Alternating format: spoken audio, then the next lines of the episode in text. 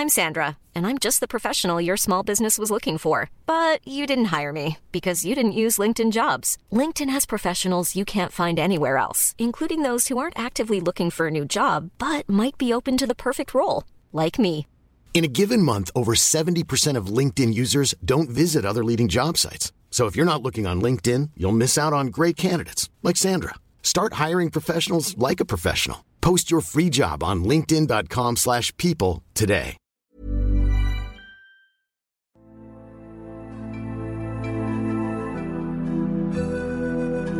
Desde la orilla del océano cósmico, Coffee Break envía su insignificante señal esperando que pueda ser recibida por los cientófilos que pueblan la inmensidad del espacio y el tiempo.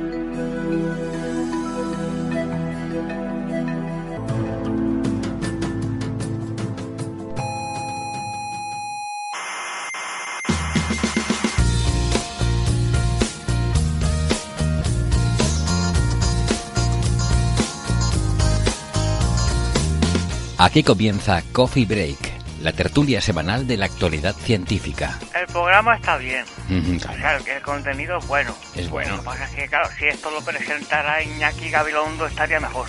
Hombre, O Pepa Bueno, o, no algún profesional. no, pero está bien como lo hacen ellos Sí, también. no, bien está, pero ¿Pero qué? yo, yo me imagino a Gabilondo hablando de las estrellas y eso y... Eso sí que sería un programa bueno, pero... Pero bueno, es lo que hay, es lo que hay, es lo que hay.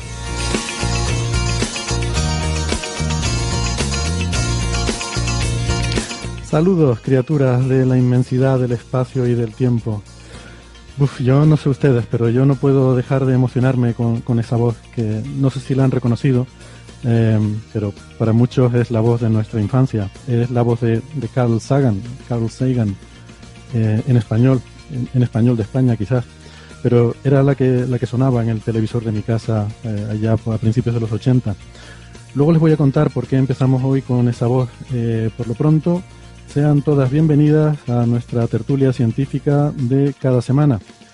Hoy no desde el museo, hoy les saludo desde, desde casa. Eh, y aquí empezamos este episodio número 286 de Coffee Break, Señal y Ruido. En la portada de hoy, un planeta gigante que orbita en torno a una enana blanca. Puede sonar exótico, pero eh, ya verán que es lo más normalito de lo que vamos a tratar hoy. El proyecto Nanograph eh, ha anunciado una detección muy sorprendente y algunos papers lo interpretan como la primera detección eh, de cuerdas cósmicas. Ojo, aunque hay otros estudios que consideran que podría ser el eco de la formación de agujeros negros primordiales y que podría explicar la materia oscura. Y si piensan, que eso es el Nova Más, no se pierdan el trabajo sobre las supernovas de enanas negras, posiblemente los últimos eventos interesantes que ocurrirán en el universo antes de la muerte térmica.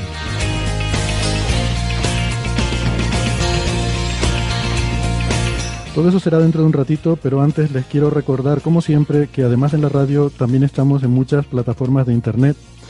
Estamos en Evox, en Spotify, en Google Podcast, en Apple Podcast, en TuneIn y en Lecton. Les aconsejamos suscribirse, que no les cuesta nada y así no se pierden ningún episodio. Y como siempre, si les gusta el programa, le pueden dar al botoncito de me gusta en sus reproductores, que eso siempre nos da vidilla y nos da alegría. Nuestra página web es señalirruido.com, todo junto, con ñ, señalirruido.com. Y en esa web pueden encontrar todos los episodios de Coffee Break y también la información sobre cómo seguirnos en redes sociales y las referencias de los trabajos que tratamos cada semana. Están ahí todos los papers, artículos y, otras, y otros enlaces relevantes. Y no olviden que en Facebook está el Club de Fans. Eh, pueden contactar con nosotros escribiéndonos a la dirección oyentes arroba señalirruido.com.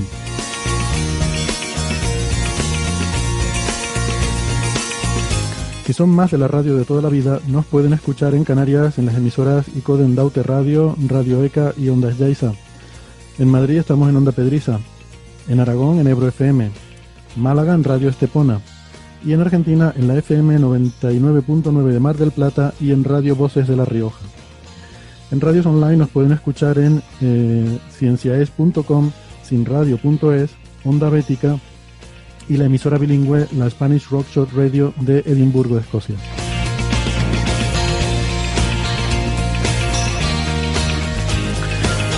Hoy eh, tenemos en la tertulia, recuperamos a Marian Martínez, eh, doctora en ciencias físicas, investigadora del Instituto de Astrofísica de Canarias. Hola Marian, ¿qué tal? Hola, Bienvenida ¿qué tal, vuelta. Héctor? ¿Cómo estás? Bien, bien, me alegro de, me alegro de tenerte vuelta por aquí. Y, nada, genial. Eh, tu Twitter era, recuérdamelo, arroba 79ronja o ronja79. No, 79 primero. 79 primero, vale. Em, tenemos también, también investigador del Instituto de Astrofísica de Canarias, a José Alberto Rubiño, doctor en Ciencias Físicas, eh, J, arroba J A Rubino M en Twitter. Hola José Alberto. Hola, ¿qué tal? Encantado de estar de nuevo aquí. Y hoy digo José Alberto para desambiguar, para romper la degeneración con el otro Alberto, que es Alberto Aparici, que lo tenemos desde Valencia. Es doctor en Ciencias Físicas, es comunicador eh, científico del Instituto de Física Corpuscular y tiene un montón de programas de radio y, hace, escribe artículos en periódicos y hace de todo lo habido y por haber. Hola Alberto, ¿cómo estás? Hola, muy buenas. Divulgo por encima de mis posibilidades, creo. Un poco sí. Y además ahora con un micro nuevo que suena chulísimo. Espero que sí. Esto deberían los graves deberían apreciarse mejor en este micro y no sé qué, no sé qué. Suena, suenas más como Gabilondo. Eh, o sea que realmente. Creo que, para eso me faltan muchos años. El truco es el micrófono, vale, vale. De acuerdo. Eh, tenemos en Málaga a Francis Villatoro. Hola Francis, ¿qué tal? Muy bien, aquí estamos en Málaga. Hoy hace un día con más de 30 grados, 30-31 grados y un calor muy seco, con lo que cuando uno pasea tiene esa sensación de, que hay como atravesar el, aire, pero por lo demás muy bien, un día muy soleado. Francis es físico, informático y doctor en matemáticas, es profesor en la Universidad de Málaga y podría ser meteorólogo si quisiera. Eh, no, no creas, no creas. Bueno, eh, saludamos también al público que, nos sigue en este caso en el directo de, YouTube eh, y no en el museo. pido disculpas si alguien ha ido hoy al museo, pero hoy no se está haciendo la grabación en el museo, eso tiene una serie de implicaciones. Y pues una de ellas es eso, que si alguien ha ido, pues le habrán dicho que no, que hoy no había grabación allí de Coffee Break. Y la otra es que no sé si han notado ya que igual es un poco más cutre el audio, salvo el de Alberto Parisi. Eh, es posible, bueno, hoy es todo un poco más casero porque eh, estamos, eh, estoy en casa eh, ahora mismo, los que estén viendo el directo en YouTube lo habrán podido comprobar. Y, nada, esto tiene que ver con que anoche me desperté con unas décimas de fiebre y pues nada, estuve em, por estos, estos tiempos que nos ha tocado vivir, pues he tenido que ponerme en modo protocolo COVID, aunque por lo que me han dicho, el teléfono de, atención al tema COVID, pues que es, prácticamente seguro, me dijo el enfermero que me atendió, que no sea COVID, pero hasta que no, em, hasta que no me atiendan y me hagan una prueba o lo que sea, pues eh, el protocolo es que tengo que guardar cuarentena. Así que aquí estamos, eh, guardando esa cuarentena. Será uno o dos días hasta que espero que me puedan decir algo de atención primaria sobre, sobre esto, ¿no? Pero vamos, que estoy bien y que eh, no es nada que, vaya a impedir hacer coffee break. No hemos faltado. Eh, ¿Te van a hacer una PCR o una prueba pues no, me lo, no me lo han dicho. Eh, lo que me dijeron es que con la información que les di por teléfono es extremadamente improbable que lo que tenga sea COVID y que entonces es posible que ni siquiera me hagan la prueba. Pero que no lo sé, que eso lo tendrá que valorar el médico. me llamará un médico en algún momento. Me dijeron que entre 24 y 48 horas y, y ya el médico dirá lo que hay que hacer, ¿no? Eh, sí, tengo la, tengo la sensación de que no tienes ninguno de los síntomas estrella, ¿no? Los, marcadores específicos y a lo mejor eh, precisamente por eso evitan hacer alguna prueba.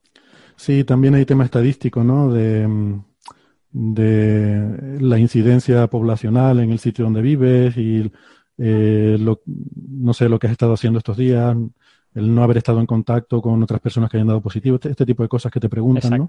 Exacto. Entonces, cuando juntas todo eso, no sé muy bien cómo hacen los números, pero de alguna forma les sale eh, si el riesgo vale la pena hacer una prueba o no, ¿no? Porque también hay que decir que tampoco hacer pruebas es la solución a todo. Eh, a veces eh, la prueba tiene un margen de error y a veces la probabilidad basada en ese factor de riesgo puede ser hasta más fiable que hacer una prueba, ¿no? Hmm.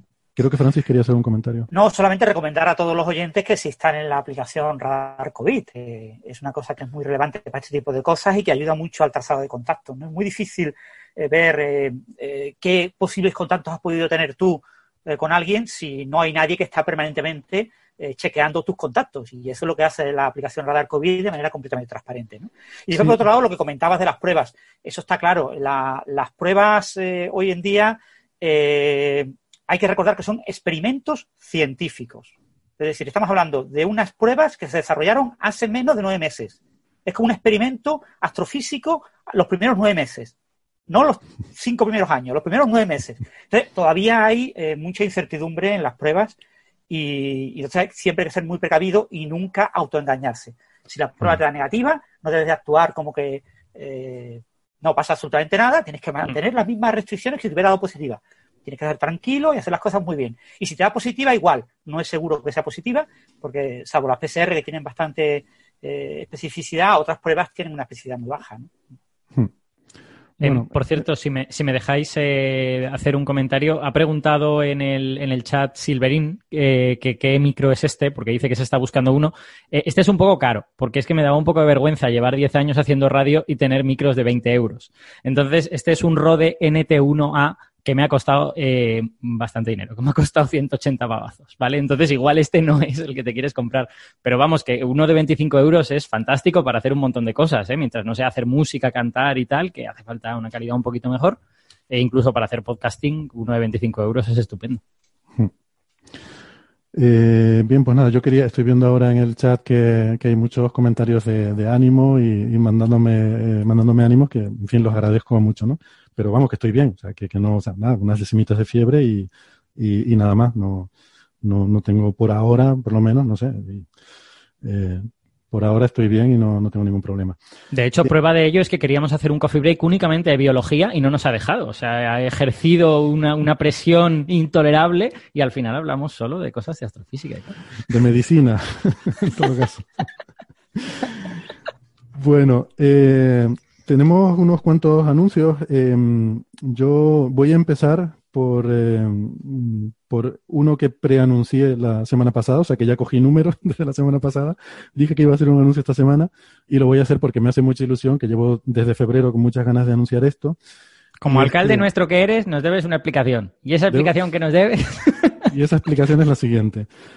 Em, tiene que ver con la voz que hemos escuchado al principio del programa, ¿no? que les decía, es la voz de José María del Río, ese fantástico eh, doblador, una voz que en España es, muy conocida, un doblador legendario, y que fue el que hizo el doblaje de, la serie de Cosmos de, Carl Sagan, que vamos a decir Sagan, porque aquí en España, igual a nuestros amigos en Latinoamérica les resulta un poco chocante, pero aquí en España se ha dicho Sagan siempre de toda la vida.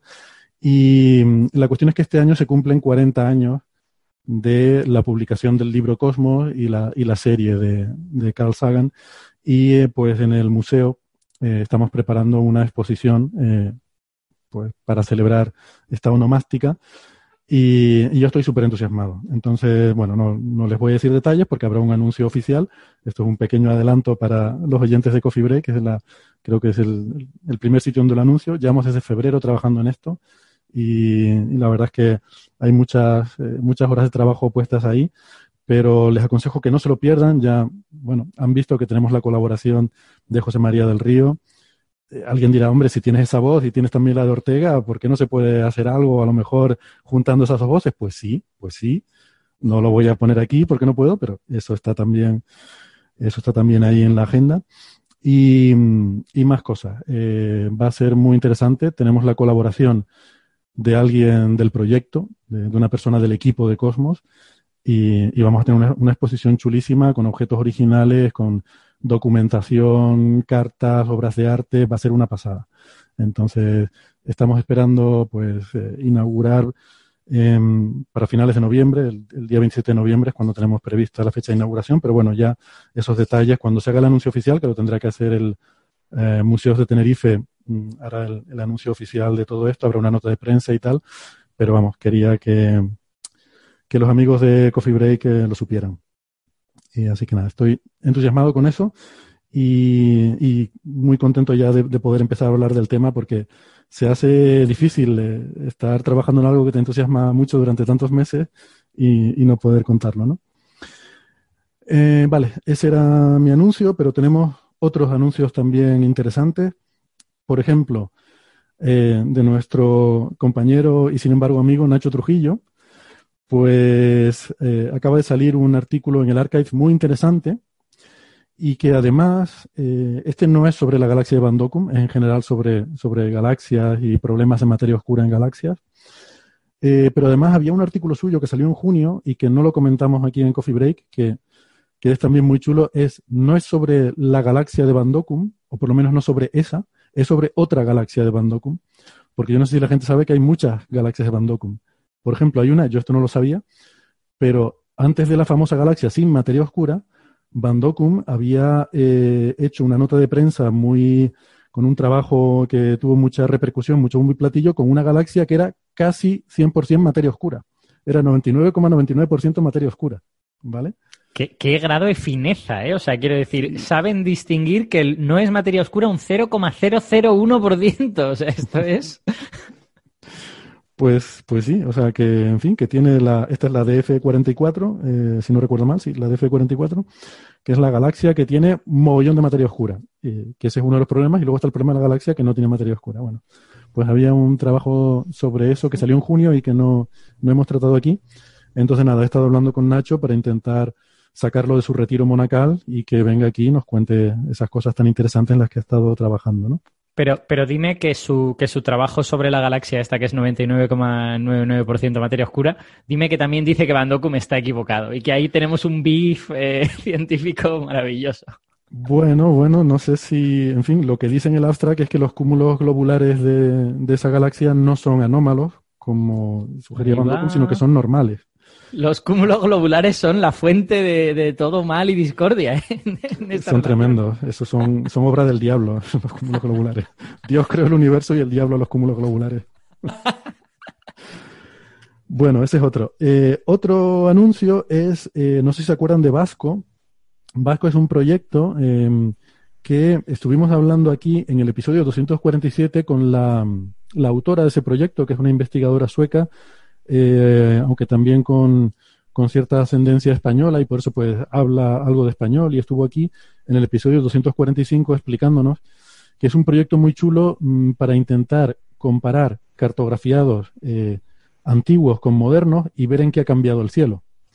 Eh, Vasco es un acrónimo que es Vanishing and, and Appearing Sources in a Century of Observations, o sea, algo así como fuentes que aparecen y desaparecen en un siglo de observaciones. Pero que en realidad lo que significa es, ¡ay, Papachi! Esa estrella se ha movido. O se ha ido, más bien. ¡ay, vaya chupinazo! Pues eh, este es un proyecto que nace como proyecto SETI, por la idea de intentar buscar esferas de Dyson y cosas de estas, pero que como suele pasar con estos proyectos SETI, acabas encontrando astrofísica interesante. Eh, nos contaba Beatriz que habían encontrado pero una barbaridad, miles y miles de estrellas que habían desaparecido desde el catálogo de los años 50, el US Naval Office no sé qué, de los años 50 hay un cartografiado fotográfico del cielo, y comparando esas fotografías con el Pan-STARRS moderno, pues bueno, son 70 años de diferencia. Y lo que han visto sobre todo, estrellas que han desaparecido de, o estrellas, no sabemos si son estrellas, fuentes, pero miles y miles. Desde ese, desde ese cartografiado de los años 50 hasta ahora. Alguien dirá, pero de los años 50 no es un siglo de observaciones. Efectivamente, es una exageración. Son 70 años. Aunque, bueno, a lo largo de la vida de Beatriz es posible que consigan llegar a completar el siglo de observaciones, ¿no? A mi, a mi cabeza de físico, 70 años es completamente equivalente a 100 años. No hay ninguna diferencia entre 70 y 100 años. Está justificado hacer el acrónimo, ¿no? El orden de magnitud es correcto, ¿eh? Sí. No, y, además te pega muy bien en el. Porque si pones aquí 70 years of observation, te queda SEO. No, Vasco mola mucho más. Bueno, pues el anuncio es que han sacado, nos lo había dicho Beatriz, estaban trabajando en un proyecto de ciencia ciudadana, porque de hecho eran como 100.000 candidatos, y habían hecho estadística que muchos de ellos eran objetos rojos, y, pero que no tenían una idea clara de, del, de, porque son tantos que, es imposible ponerte a mirar uno a uno y muchos eran problemas de, del análisis, del alineado de las imágenes y estas cosas, o cosas que son demasiado débiles y están a nivel del ruido. Entonces necesitan ayuda humana y han hecho un proyecto de ciencia ciudadana para que la gente eh, ayude mirando esas, eh, esas placas. Y la verdad está muy chulo. Yo estoy mirando el interfaz, está en la web, es una interfaz que tú vas, te conectas y tiene misiones, ¿no? Entonces, ellos tienen como 100.000 candidatos, cada candidato es una misión se te asigna y tú tienes que mirar la imagen antigua y la nueva, tienes que jugar un poco porque a veces no están bien alineadas o lo que sea y, ver lo que hay y, entonces tú dices, sí, sí, realmente aquí ha pasado algo o realmente claramente veo un objeto aquí que no está en el otro o no, mira, esto, yo qué sé, esto es ruido o estos son imágenes, yo qué sé, de mala calidad o lo que sea.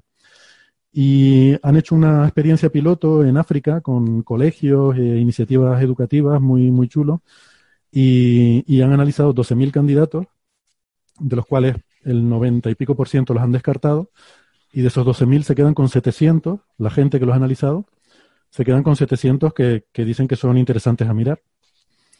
Bueno, ya son bastantes, 700, ¿eh? No, no es que sean 7. Pues, claro, es algo menos del 1%, ¿no? O sea que de ciento y pico mil, pues te van a quedar miles de candidatos ahí. Bueno, total, que están invitando a la gente. Hay un paper que está en nuestras referencias. El paper explica un poco el proceso y el, interfaz y todo eso que han hecho y les pondremos el enlace por si alguien tiene interés y quiere ponerse a jugar. Mm. Una pregunta, Héctor. ¿Esta interfaz web te entrena? O sea, ¿tiene la típica parte en que trabajas con imágenes que ya han sido vistas por alguien y entonces te dicen, mira, el ruido se distingue de esta manera? ¿O vas un poco así a saco con tu intuición y ya está? Sí, hay un pequeño tutorial. Hay unas misiones estándar que ya son conocidas y te aparecen te aparece texto diciéndote lo que tienes que hacer y te sale, si pulsas este botón puedes mover la imagen o puedes rotarla o puedes alinearla. Vale. Y ese tipo de cosas. Pues nada, eso, invitarles a que se registren porque se puede hacer, tú te puedes registrar entonces cada vez que vas a la página ya tiene tus datos y te pones ahí a jugar. Mm, ¿Por qué? Porque quieren tener una dirección de contacto por si de ahí sale algún descubrimiento interesante, pues poder contactar con la persona que, que fue la primera en descubrirlo para que sea coautor del artículo. Esa es un poco la idea que tienen. No hace falta registrarse, también puedes entrar sin registrarte, pero entonces no se sabe quién eres. Lo que sí puedes es cuando envías una misión, cuando dices aquí hay algo interesante, te da la opción de poner tu, tu correo o alguna forma de contacto para que, bueno, pues si se hace algo con eso, pues que puedan de alguna forma darte crédito, ¿no? Esa es un poco la idea. O sea que nada, que les animo, yo lo estuve probando y, la verdad que parece hasta divertido. Eh, en fin. Y nada, último anuncio, este se lo voy a dejar a José Alberto, eh, tiene que ver con los papers finales de Planck, la colaboración Planck que estudia el fondo cósmico de microondas, esos pósters que tienes ahí detrás, encima, encima de tu cabeza, José Alberto. Eh, sí, bueno, aquí se ve el, mapa final, ¿no? Así sí, lo tengo detrás. Pues simplemente comentar que, pues eso, los resultados cosmológicos de la misión se fueron presentando en, en tres tandas de artículos y el último, el que cerraba pues la misión completa, que al final duró pues prácticamente el doble lo que se esperaba, eh, pues eh, fueron artículos que, si recuerdan, porque también los discutimos aquí en Coffee Break, pues eh, se presentaron en, el año 2018. Y, bueno, el proceso de, refereo pues ha, llevado algo de tiempo, el proceso de arbitraje. Y bueno, ya esos artículos ya están todos finalmente aceptados y la revista Astronomy and Astrophysics pues ha sacado un número especial con esos 12 artículos eh, que, son, que constituyen pues, los mapas legados de Planck y el análisis eh, cosmológico asociado. en esencia son los, resultados que se presentaban en 2018, pero bueno, esos artículos ya están, han pasado por el proceso de arbitraje y ya, ya están aceptados. Em, yo quería mencionar que, em, claro, dices que ha sido lento el referiado. Supongo que esto tiene que ver con el hecho de que como son varios papers, son, no me acuerdo, pero eran como 10 o algo así de ese orden. Son 12 en este último, sí. 12 papers, pues claro, y se quieren publicar todos a la vez, entonces el más lento es el que va marcando el ritmo de todos. Exactamente. Tienes, una manada, cuanto más grande sea la manada, si tienes que ir al ritmo del más lento, más lento va a ir la manada, ¿no? Y, y, ha sido así, sobre, eh, básicamente esto lo ha marcado el último artículo, los dos últimos artículos que se han aceptado, uno de ellos ha sido precisamente el que más eh, impacto tiene, que es el de los parámetros cosmológicos, eh, las implicaciones cosmológicas, eh, que, claro que son artículos súper extensos, de una densidad muy grande y, bueno, pues también los análisis asociados llevan bastante tiempo y entonces, aunque cuando se hacen iteraciones durante ese proceso de arbitraje, pues hay recomendaciones, sugerencias, cálculos que volver a comprobar para para tener más solidez en la conclusión de los resultados, ¿no? en la obtención de conclusiones y, bueno, eso lleva su tiempo y, ha sido un proceso, pues eso, que se alarga pues, más de un año. Ya. Bueno, pues, ¿hay algún otro anuncio? Aquí terminamos Coffee Break, señal y anuncios, la sección favorita del programa.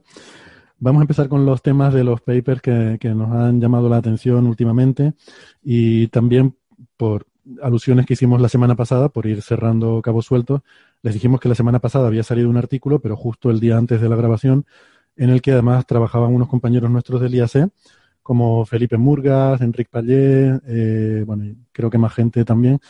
Y mm, es un artículo muy interesante en el que han descubierto un, un planeta y la gente dirá, ¿otro exoplaneta? Sí, pero, pero como este no, no había ninguno.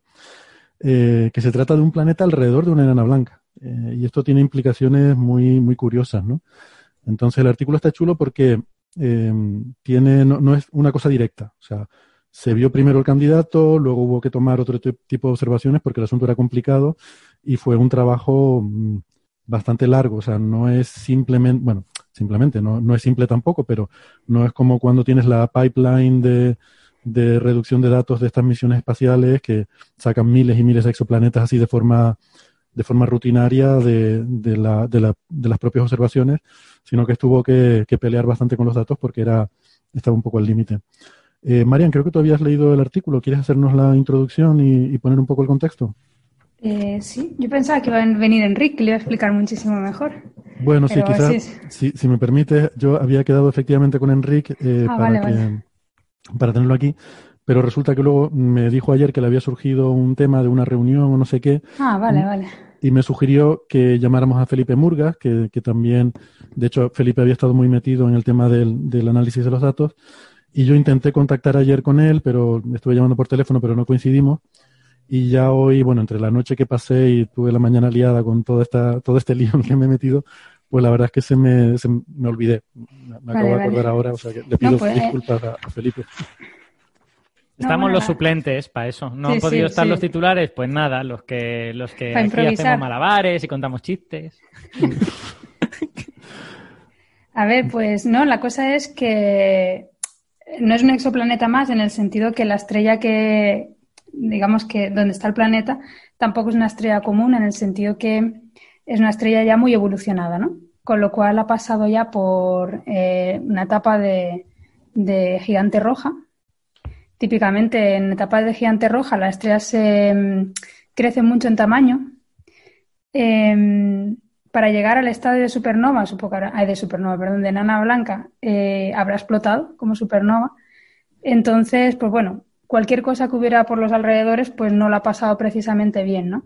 Entonces no, se espera. perdona, María, no, no, creo, este tipo no creo que exploten, sino que ah, pasa como al Sol, que hace nebulosa planetaria, o sea, se desprende. Bueno, sí, perdón. Igual explotar no es la palabra más adecuada, pero expulsa las capas, ¿no? Hmm. Es una explosión lenta, digamos. sí, es una sí, va soplando. una explosión si la vieras a cámara rápida. sí. efectivamente. No es una explosión de supernova, me he equivocado, tienes toda la razón. Eh, expulsa las capas externas y, efectivamente se vuelve nebulosa planetaria y se queda la nana blanca en el centro.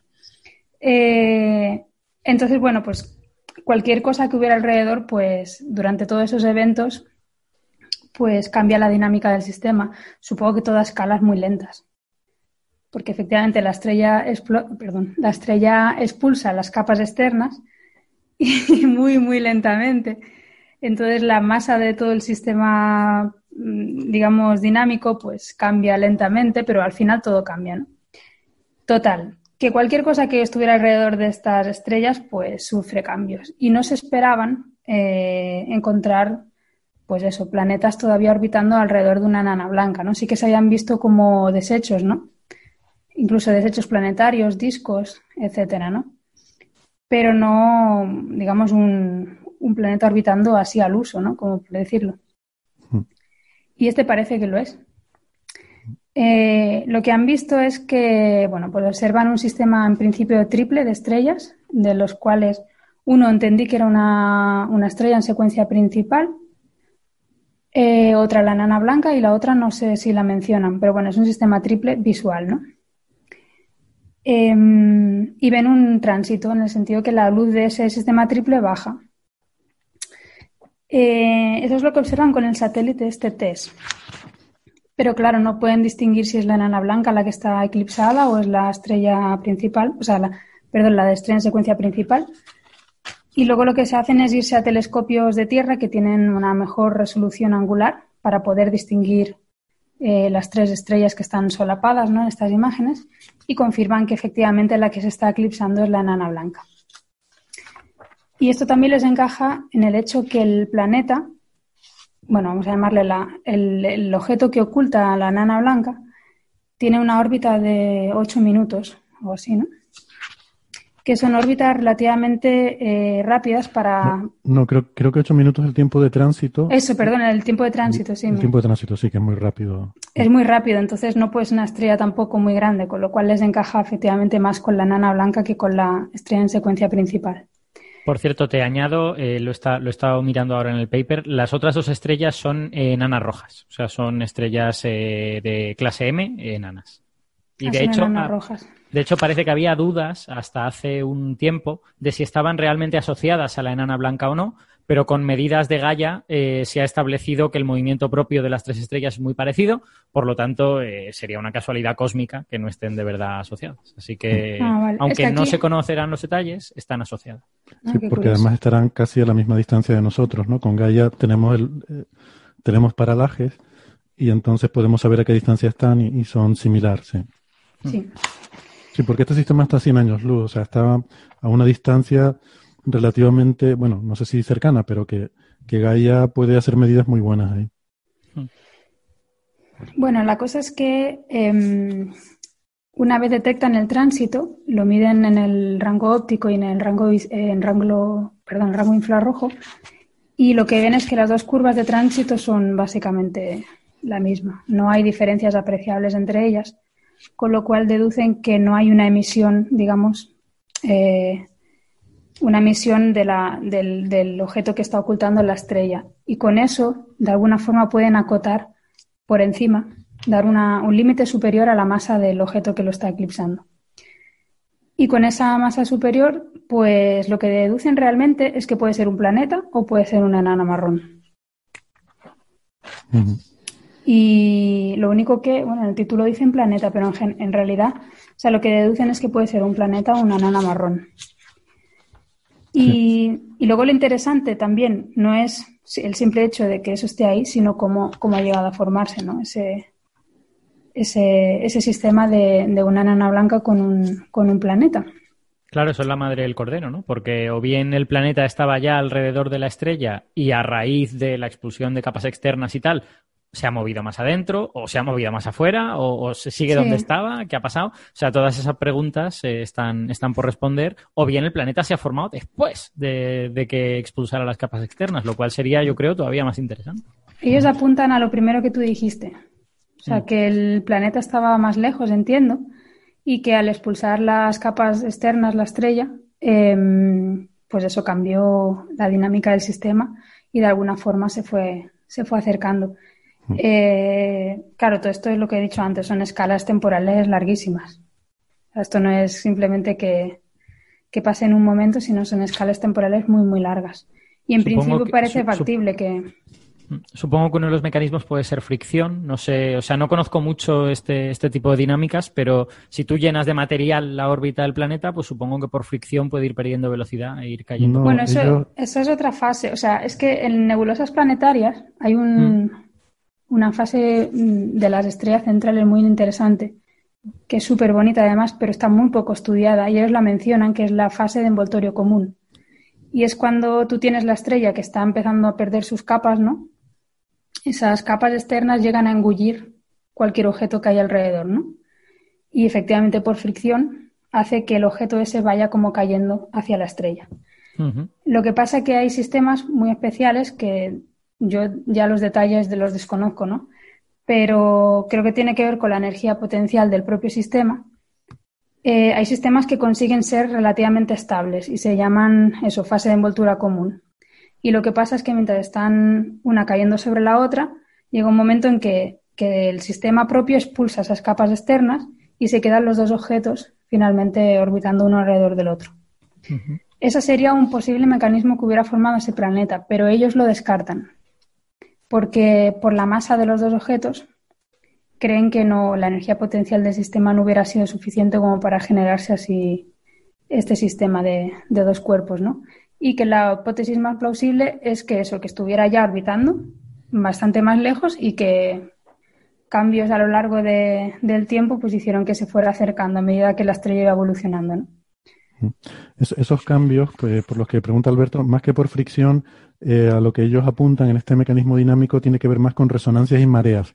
Sí. Em, se va volviendo la órbita muy excéntrica, muy elíptica, y luego la, marea de la enana blanca, que no olvidemos un objeto muy compacto y muy masivo, em, va alterando los parámetros orbitales y la solución final óptima de, eh, de equilibrio que se encuentra es una, órbita circular mm, más cercana. esto es interesante porque... La cosa es que pase sin que la rompa también, que eso también es, complicado.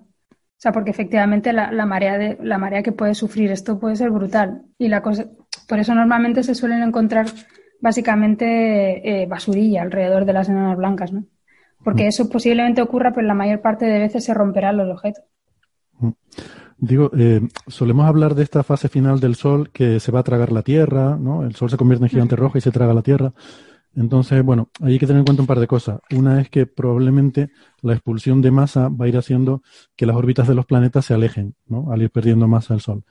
Eh, entonces es posible que no llegue realmente a tragarse la Tierra, pero supongamos que sí. Eso no es como pensamos que, como si cogieras la Tierra y la metieras dentro del Sol actual esa envoltura de una gigante roja es muy eh, poco densa, es muy tenue. O sea, es como si la atmósfera de la estrella se hinchara tanto que la Tierra quedara sumergida dentro de la atmósfera de la estrella. Vale, o sea, cuando decimos que el Sol se va a tragar la Tierra, lo que estamos hablando es que la atmósfera de esa gigante roja, mm, o sea, que la Tierra va a quedar dentro de la atmósfera de esa gigante roja. ¿Qué pasa? Que efectivamente eso marca el destino final porque, por lo que decías, por la fricción con esa atmósfera, poco a poco va a ir perdiendo energía, se va a ir acercando en una espiral hasta que acabe ya sí cayendo a la parte más densa de la estrella, ¿no? Pero en principio, el que te engulla la gigante roja no es la, no es la destrucción instantánea, es como estar inmerso en un medio tenue y muy caliente, ¿no? Eh, pero bueno, luego sí que pasa eso, ¿no? Que mientras está ahí dentro, es lo que decía Marian, que se puede dar ese fenómeno de envoltura común que mencionan aquí, que puede acabar em, con la expulsión de, las capas y, dar lugar a un sistema estable. Pero ellos aquí apuestan más por ese mecanismo em, que convierte en circular la órbita del planeta después de haberla acercado. Sí. Calculan que debería haber estado como a una unidad astronómica de, de la estrella central, si no recuerdo mal o algo así. Tampoco he dicho muy lejos, yo es que soy un poco exagerada, ¿no? Pero mm. no, no es tanta. No, es que ahora está cerquísima, mira, ahora está, ahora está muy cerca. 0,02 unidades astronómicas. Claro, efectivamente, pues antes debería haber estado a uno, pues sí.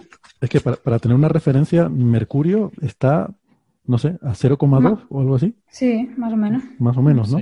Sea, esto está 10 veces más cerca que Mercurio, de una enana blanca. O sea que... Entonces entiendo un poco por el, o sea, no, he podido leer el artículo en detalle, pero entiendo o sea, que, el, que el escenario más favorable sea probablemente pues ese de inestabilidad, ¿no? O sea que obviamente el planeta no, no, ha podido estar ahí desde siempre porque la, en la fase de expansión de la atmósfera de la estrella lo habría eh, destruido y probablemente ha migrado y probablemente debido a, a algún mecanismo de inestabilidad dinámica, pues interacción con, eh, quizá otros eh, cuerpos, otros planetas eh, que pueda mm. tener esta estrella que no se han detectado. No, no con la propia, por la, a lo que apuntan, por lo menos en el artículo, es, es a resonancias debido a las propias fuerzas de marea de la enana blanca, por ser un objeto muy compacto. Vale, vale. Mm, me había parecido entender lo que había leído que era inestabilidad dinámica. O sea, y eso normalmente suele ser. Yo, yo creo que sí, pero y también debe tener una órbita peculiar porque uno de los detalles que dicen es que no tapa por completo el disco cuando lo eclipsa. O sea, que es lo que le llaman gazing. Eh, grazing. Sí. Grazing. Sí, graze es como, en inglés es como... ¿Que o qué? Sí, como cortar la superficie. Ah. ¿no? Es como rasante, algo rasante. Ah, rasante, sí. Sí, hay que pensar que... el planeta es mucho más grande que, la enana blanca, que la enana blanca es eh, del tamaño, tiene un radio 0,01 veces el del Sol. Eso quiere decir que es más grande que la Tierra, pero aún así es mucho más pequeño es que mucho más pequeña. Entonces, pues hombre, si, o sea, si lo tapa un poquito debe tener una órbita un poco complicada. Bueno, o, puede que sea porque nosotros estamos eh, que nosotros estamos em, orientados de manera que da la casualidad que solo lo tapa parcialmente. Sí, por la geometría. Ah, bueno, también puede ser que, todo el, la, eclíptica, como se llame, de este sistema esté inclinada, ¿no?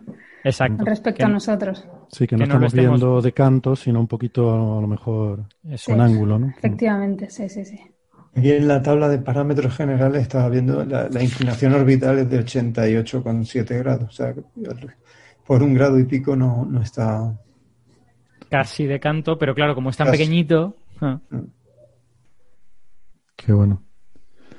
Em, una cosa, llevamos aquí todo el rato hablando de enana blanca, pero esto en realidad no es una enana blanca, es una enana naranja. Eh, están mirando, son 4.700 Kelvin de temperatura efectiva. O sea, esta, estrella se ha enfriado mucho.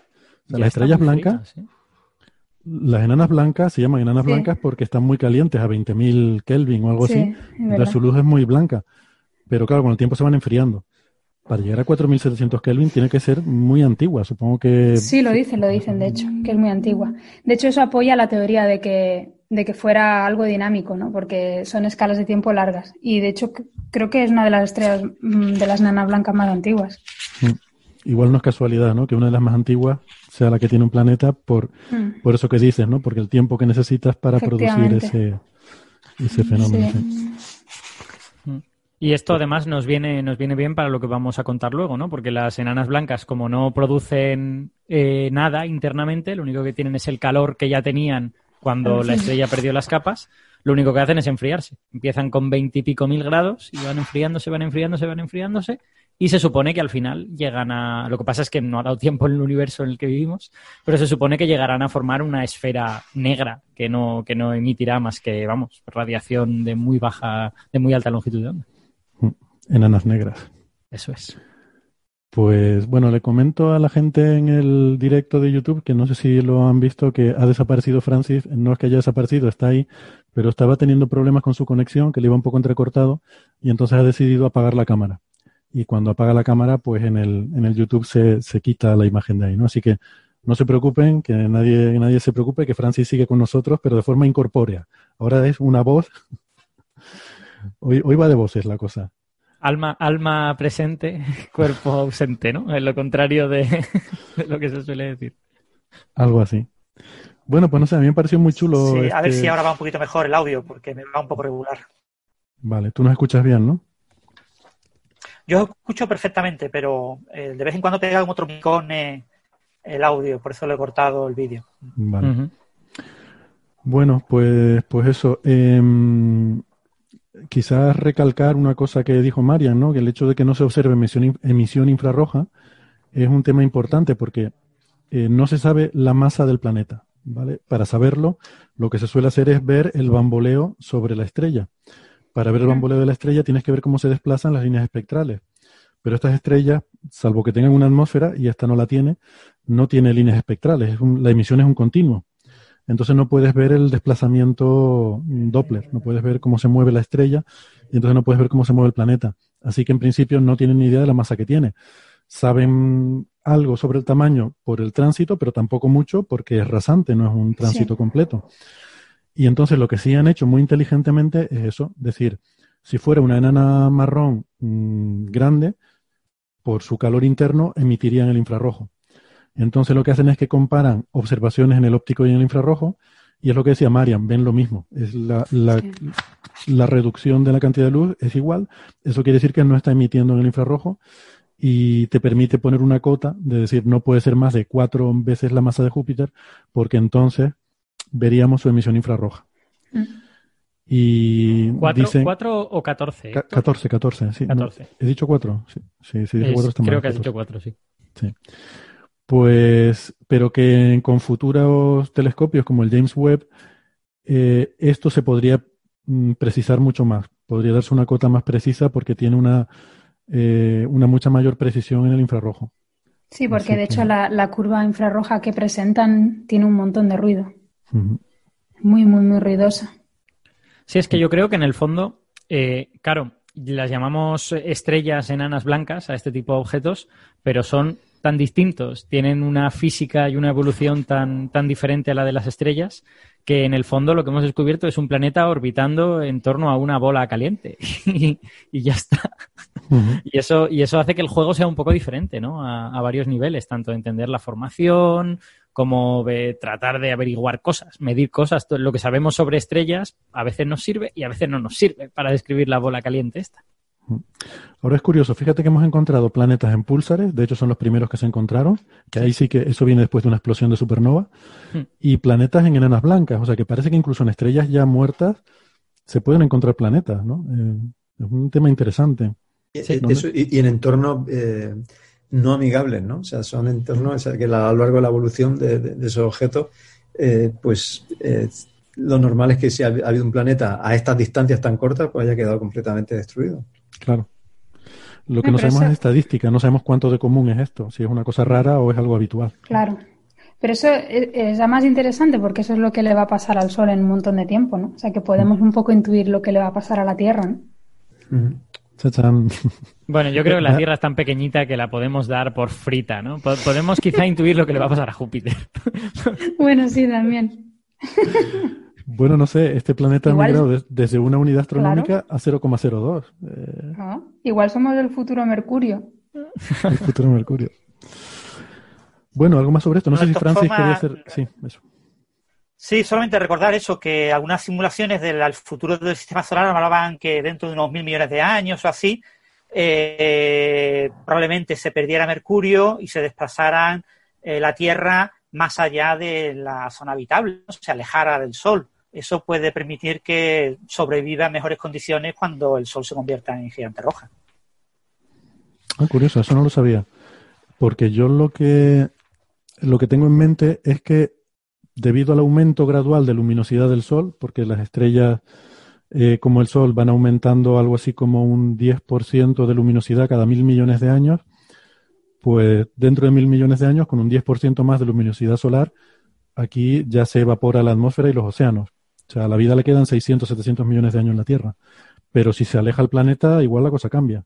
No, es que, eh, bueno, no sé, no sé si esto es lo que decía Francis, pero lo que yo he leído es que este alejamiento sucede cuando el Sol empieza a perder materia.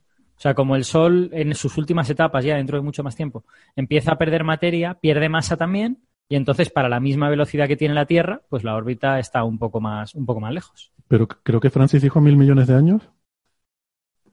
Mm. Francis. Me suena que. Sí, mm. yo había leído artículos sobre simulaciones de la dinámica del sistema solar. Es muy complicado, ¿vale? Llegar ah. mucho más de 700, 800 millones de años es muy difícil. Pero hay simulaciones al orden de mil millones de años que hablaban de eso, de, bastante probabilidad de que la Tierra se alejara por las interacciones con, con los otros mm. planetas. Mm. eso es mucho antes, o sea, mil millones de años es mucho antes de la, fase gigante roja. ¿sí? Entonces eso es completamente otro negocio y efectivamente este relato que, que hemos contado varias veces de que la Tierra se volvería inhabitable porque el CO2 se convertiría en carbonatos en las rocas y por lo tanto las plantas caput y los animales caput después de las plantas, eh, pues a lo mejor ese relato ha de cambiar. Porque si la Tierra se va un poquito más lejos y la temperatura es menor, el CO2 no se convierte en carbonato. Así que cuidado. Bueno, pues bien, si les parece, pasamos al siguiente tema, que tiene que ver con, no con enanas blancas, sino con objetos que fueron enanas blancas y que se terminan convirtiendo en enanas negras, por lo que dice Alberto. Y es un artículo en Monthly Notices of the Royal Astronomical Society que me parece flipante y no sé por qué no lo está comentando todo el mundo. Es un artículo de un autor que es un, un investigador joven, Matt Kaplan, que es un postdoc de la Universidad Estatal de Illinois. Y, es flipante. Yo he estado mirando un poco, curioseando la biografía de este autor y, es también escritor y, asesor de temas científicos para documentales de YouTube y cosas así. Y bueno, se ha marcado aquí un artículo hablando sobre el futuro lejano del universo y, y, lo que va a pasar cerca de la muerte térmica del universo, con un relato alucinante Y además, aquí pone el número más grande que yo he visto jamás en mi vida. Sí, es verdad. Sí. Todos hemos visto el número, ¿no? Sí, sí. Sí, sí. Yo Vamos. nunca jamás me he topado con un número de este, de este calibre. Yo había visto en alguna ocasión el segundo y el tercer número más grande que dice, pero nunca en mi vida había visto el número más grande que dice este artículo. Estamos hablando del 10 elevado a 1100, ¿no? Sí. No, No, hay uno hablando- más, hay uno más. Uno Estamos más. hablando del Sí. 10 elevado a 32.000. Bueno. Ese me lo perdí. Ese está, ese, a ver si no recuerdo mal, es el tiempo en que tardarían en estallar las enanas negras de masa más pequeñita. Sí. Porque Vale. tardan muchísimo tiempo en convertir. Bueno, ahora vamos a contar toda esta historia. Vale. Vamos a contar la historia, pero que simplemente quería decir eso, que, que más que un artículo científico, eh, cuando empecé a leerlo, me parecía que estaba leyendo casi que ciencia ficción dura, o sea, con, alguien hablando de cómo va a acabar el universo y lo último que va a pasar antes de la muerte térmica, cuando ya no haya nada más que pasar, cuando ya las estrellas se hayan apagado y cuando ya solo quede un gas frío, lo último interesante que va a pasar son estas explosiones de, de enanas negras que Alberto creo que ha estado investigando en el asunto este. Sí, es que además yo había leído sobre este, sobre este tema en fuentes eh, que no me fiaba mucho, que eran Wikipedia, hace mucho tiempo. Entonces, cuando vi que había un paper sobre esto, dije, anda, anda, esto, esto mola un montón.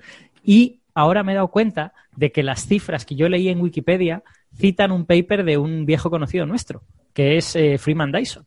En el año 1979, Dyson fue una de las primeras personas que se, que se planteó alguna de las cosas que, que vamos a contar aquí hoy. Sí, sí, es verdad, ahora, ahora me suena. Pues, A ver, a Dyson le gustaba pensar en cuál era el destino final de las cosas, o sea, el, la solución final estacionaria, asintótica a la que se llega, ¿no? Y, y en particular del universo también, sí. Exacto. O sea, bueno, aquí la idea es la, o sea, el- la parte fácil de, de todo esto es hasta donde hemos llegado normalmente contando esta historia, que es este asunto de que, bueno, pues eh, las, las estrellas de poca masa tiran sus capas eh, para afuera, lo que se queda ahí es el núcleo, el núcleo ya no puede hacer fusión nuclear, con lo que está muerto, entre comillas, pero lo que tiene es calor, que va perdiendo, va perdiendo, va perdiendo, y en un cierto tiempo, que creo que es del orden de pues 10 elevado a, ay, no me acuerdo cuánto, 10 como 10 elevado a 14 años o algo por el estilo, esas estrellas se enfrían y pasan a ser bolas negras de material. ¿Cuál es ese material? Pues eso ya depende de, de que estuviera compuesto el núcleo de la estrella. Las estrellas que estaban ya a puntito de formar una, una estrella de neutrones, pues podían tener una pequeña cantidad de hierro, podían tener mucho silicio, podían tener materiales pesados, entre comillas. Las estrellas más ligeras, pues tendrían carbono y nitrógeno y oxígeno, que es lo que tendrá el Sol, o incluso podrían tener helio y carbono y pocas cosas más. Pero en cualquier caso, estamos hablando de bolas negras de este material muy compacto que se mantiene porque los electrones de ese material se niegan a juntarse más unos con otros. Es lo que se llama la presión de degeneración de los electrones. Y es, A es mí me curioso. gusta más la presión de los electrones degenerados. Exacto. La- es, es muy gracioso porque en realidad en ese material la mayor parte de la masa no viene nada por los electrones. La mayor parte de la masa está en los núcleos que hay ahí. Pero sin embargo, lo que sustenta ese objeto es la presión de los electrones. No, es, no, no, es, no son los núcleos. Eso es, un- es muy divertido, en mi opinión. Y bueno, eso es algo que pasa con las enanas blancas, que pasa con la enana naranja esta de la que acabamos de hablar. O sea, todo este tipo de objetos que no son estrellas de neutrones ni agujeros negros, este tipo de objetos un poquito menos extremos, están sostenidos por esta presión de los electrones. Entonces uno dice, este objeto está muerto, con lo que no va a evolucionar más. Se convierte en una enana negra y luego ya, pues, lo que sea con él. Que si queréis, hablamos de lo que se supone que ha de pasar, pero bueno, se supone que cuando las galaxias estén ya muy evolucionadas, eh, estos objetos empezarán a encontrarse unos con otros y en estos encuentros cercanos o bien chocarán muy poquitas veces, pero la mayor parte de- las veces lo que pasará es que uno eh, perderá velocidad y se meterá para adentro, para el centro de la galaxia y eventualmente se lo comerá algún agujero negro eh, y el otro ganará velocidad y se irá para afuera. Entonces las galaxias se habla a veces de que se van a evaporar, entre comillas, cuando estén formados por todos estos objetos degenerados, pues alguno de la mayor parte de ellos van a salir volando fuera de la galaxia y se van a pirar y, ya no van a volver a encontrarse con nadie nunca más. Eh, entonces, se supone que este era el fin de este tipo de objetos, ¿no? Que, que se vuelven enanas negras, se terminan, unos pocos son comidos en el interior de las galaxias, la mayoría simplemente escapan de las galaxias y ya está. Pero a alguien que no sé si es Dyson, no sé si la idea es de Dyson porque no he estado hurgando en la, en la bibliografía, pero aquí citan a Dyson en el año 79 como, como una de las personas que, fue padre de esta idea. Em, a alguien se le ocurrió que estos objetos en realidad no están muertos de verdad, porque procesos extremadamente lentos pueden seguir produciendo fusión nuclear en su interior. Y estos procesos, y a mí es lo que me hace estallar la cabeza, estos procesos son efecto túnel. el efecto túnel cuántico, o sea, vamos a ver, vamos a ponernos en, situación. Uno, para crear eh, un átomo, un, núcleo de helio 4, necesita cuatro protones, ¿vale? Esos cuatro protones han de chocar de varias maneras. Normalmente chocan dos primero y forman deuterio, luego con esos dos choca otro y con eso choca otro más, ¿vale? Y al final, cuando ya han chocado los cuatro, los cuatro protones sucesivamente, formas un núcleo de helio 4. Y este es el proceso que sucede en las estrellas. Es lo que se llama la, fusión termonuclear. ¿Por qué es termonuclear? Porque los protones no quieren juntarse. Tienen la misma, tienen la misma carga y por lo tanto se odian. Entonces, la única manera de que se acerquen lo suficiente como para que la fusión se produzca es que las temperaturas sean muy altas y los protones vayan extremadamente rápido.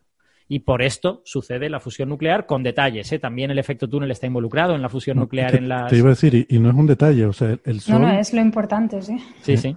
El Sol, eh, mayoritariamente, su producción energética es por efecto túnel. Claro. Lo que pasa es que el efecto túnel es más probable, bueno, ahora explicamos si queréis lo que es el efecto túnel, pero cuando los protones van muy rápido, se acercan lo suficiente para que el efecto túnel sea razonablemente probable. En las enanas negras estamos hablando de un negocio completamente diferente. Eh, yo, creo que la diferencia es que la, probabilidad de reacción en, en, el caso termonuclear depende de la temperatura. Cuanto mayor sea la temperatura, más reacciones tiene. Eso es. Mientras que en este caso, ¿no? que tiene un nombre esto además, que, igual nos puedes contar, de lo que depende es de cuánto de cerca estén, eh, porque es una red cristalina prácticamente. O sea, están, estos núcleos están quietos, están, no, no están moviéndose así con, con velocidades térmicas, ¿no? Es que la gracia es que en el fondo ambas cosas son la misma. O sea, la, temperatura lo que te dice es cuánto se van a llegar a acercar esas partículas, dado que se están moviendo a una velocidad o a otra. Cuanto más temperatura, más cerca van a llegar a estar esas partículas, por lo tanto, me, digamos, más próximas van a estar de fusionarse. Para explicarlo bien, para fusionarse de verdad, los protones tendrían que ponerse a un Fermi el uno del otro, a 10 elevado a menos 15 metros. Eso es súper difícil, porque las, porque las cargas eléctricas se detestan demasiado para que eso ocurra. Entonces, en el núcleo de las estrellas, los protones llegan a estar cerca, pero no tan cerca. Y cuando están cerca, pero no tan cerca, se puede producir un proceso de eh, túnel. Esto, para la gente que no lo sepa, es esencialmente que los objetos cuánticos pueden atravesar barreras para las que no tienen energía suficiente. Sería como eh, bueno, yo escribí un artículo sobre esto para el periódico hace, unas semanas, pero, pero en cualquier caso es, tú tienes una pelota, la quieres lanzar por encima de una pared, pero no tienes fuerza suficiente para darle la altura suficiente para que pase por encima de la pared. Pero si esa pelota fuese una partícula cuántica, tú la tirarías, no llegaría a estar por encima de la pared, pero haría y pasaría al otro lado. Eso es el efecto túnel. Y el efecto túnel tiene que ver con que las partículas realmente no son pelotas, sino que son eh, objetos ondulatorios. Estos objetos ondulatorios penetran un poquito en la pared y tienen una cierta probabilidad de salir al otro lado de la pared. Si, fuesen objetos compactos eh, de, un volumen dado, jamás podrían hacer esto. Pero como realmente son objetos ondulatorios, pueden pasar al otro lado de la pared. Entonces, para el caso de nuestros protones, la pared es la barrera eléctrica que impide que se acerquen hasta los, hasta los 10 elevado a menos 15 metros que, querrían acercarse. Pero si se acercan, pues yo qué sé, a 10 elevado a menos 13, la verdad es que no tengo ni idea. ¿Cuántos se acercan en un núcleo? No lo sé. Em, si se acercan lo suficiente, esa cola del protón que se mete dentro de la barrera eléctrica, pues a lo mejor intersecta con la cola del otro protón y ¡pap! Entonces se fusiona, ¿vale? Se produce una fusión por efecto túnel. Eso es lo que ocurre en, los núcleos de las estrellas normales, entre comillas. ¿Qué es lo que tenemos en una enana negra? Tenemos algo un poquito diferente, porque tenemos los núcleos completamente quietos. Bueno, puede haber protones, pero aquí normalmente ya estaremos hablando de núcleos un poco más grandes, estaremos hablando a lo mejor de helio, de carbono, de nitrógeno, y esos núcleos están en una red cristalina. En principio, uno los pensaría como quietos en la red cristalina y sin moverse en absoluto. Pero de nuevo son objetos cuánticos. Y como objetos cuánticos que son, ocupan un volumen en el espacio que no es simplemente el de una pelotita, sino que tienen unas colas, ocupan un volumen grande, son una distribución de probabilidad. Entonces, eh, esas colas pueden llegar al núcleo de al lado en la red cristalina. Y de hecho, lo que sucede es que en la parte intermedia entre los dos núcleos, pues esas colas intersectan hasta cierto punto. Eh, entonces, la por el hecho de que esas colas intersectan, es posible que esos dos núcleos se fusionen, aún sin moverse de su, de su sitio en la red cristalina. Claro, cuando se fusionan, cambiará su posición en el espacio, será diferente y seguramente pasarán a estar en el punto intermedio. ¿Vale? Pero, pero básicamente por el hecho de ser objetos ondulatorios y que por lo tanto no ocupan un volumen compacto en el espacio, sino que tienen una especie de frontera difusa, esa frontera difusa puede hacer que se fusionen con un núcleo de al lado. Aunque el núcleo esté súper lejos. O sea, quiero decir, si el núcleo está a 10 elevado a menos 6 metros, pues será difícil. Pero es que si está a un metro también podrá pasar, porque esa frontera difusa no tiene límite, esa frontera difusa llega hasta el infinito. Bueno, sí, pero cae exponencialmente, o sea que ya la probabilidad de que... Vale, pero entonces lo que estás diciendo es que esas estrellas que a priori están muertas, que son un cristal, simplemente un cristal que a principio está a 20.000 grados y poco a poco se va enfriando, se enfría hasta convertirse en un cristal frío, en un cristal oscuro, ¿no? Había una película que era algo así, en una enana negra, pero no está del todo muerto, hay pequeñas, ¿no? Hay unas, unas poquitas reacciones que van teniendo lugar ahí dentro, discretamente, Hmm. no, no de forma tan abundante y, tan exuberante como en una estrella normal que la hacen brillar, sino que son, claro, son menos probables porque están relativamente lejos los núcleos unos de otros, entonces se produce alguna reacción de vez en cuando y poco a poco, con el paso del tiempo, la composición de la estrella va cambiando, porque esos núcleos de helio, de carbono, etcétera, se van a ir fusionando a convertirse en otros elementos. Pero es muy lento el proceso, ¿no? Es como Exacto. Es fundamental lo que has dicho, lo de que es un proceso exponencial. Todo lo que digo es fundamental. Pero está, bien que lo remarques. Bien. Es, el, es un proceso exponencialmente eh, desfavorecido, digamos. O sea que realmente cuanto más alta es la barrera que han de superar, pues es exponencialmente más improbable que la superen. Y la, en este caso, como no es una pared, y a lo mejor a nuestros oyentes les cuesta un poco más imaginarse lo que es esa barrera, eh, esa barrera depende de dos cosas. La altura depende de las cargas de los dos núcleos, es decir, un protón con otro protón tiene una barrera de una altura menor que un núcleo de helio con otro núcleo de helio, porque en los dos núcleos de helio tienen dos protones, por lo tanto se repelen más. Y, si tienes un núcleo de silicio con otro núcleo de silicio, pues se repelen más todavía. Y luego tienes otro parámetro de la barrera, que es la, que es la anchura, ¿no? La, como, de, como de ancha es la barrera. Entonces tienes la altura que depende de la carga y la anchura que depende pues de la red cristalina esta que tienen formada dentro de la, de la enana negra. Y estamos acercándonos, estamos acercándonos al momento de la pausa, entonces si quieres mm, acelerar un poco y contar un poco el final de la historia para que no se queden en ascuas los oyentes de la radio y luego ya retomamos si quieres con más detalle. Vale, me parece bien. El punto es, eh, todos estos núcleos van a querer convertirse en hierro 56. El hierro 56 es el núcleo más estable que se conoce. Lo que pasa es que eso se va a producir con sucesivas fusiones de estas por efecto túnel. Y eso cuesta un montón de tiempo. Entonces, por los cálculos que tenemos, parece que las estrellas tardan del orden de 10 elevado a 1500 años en pasar de ser una enana negra a ser una enana negra hecha de hierro. Eso depende de la composición y ahora, luego de, la pausa en el podcast, haremos, la, haremos el desglose pero esencialmente solo hay que esperar 10 elevado a 1500 años. Teniendo en cuenta que el, años. el universo tiene 10 elevado a 10, con lo que no está mal. El número de átomos en el universo se estima del orden de 10 a la 80, no, el número de partículas. Aquí estamos hablando de 10 a las 1500 años, o sea que bueno, una barbaridad.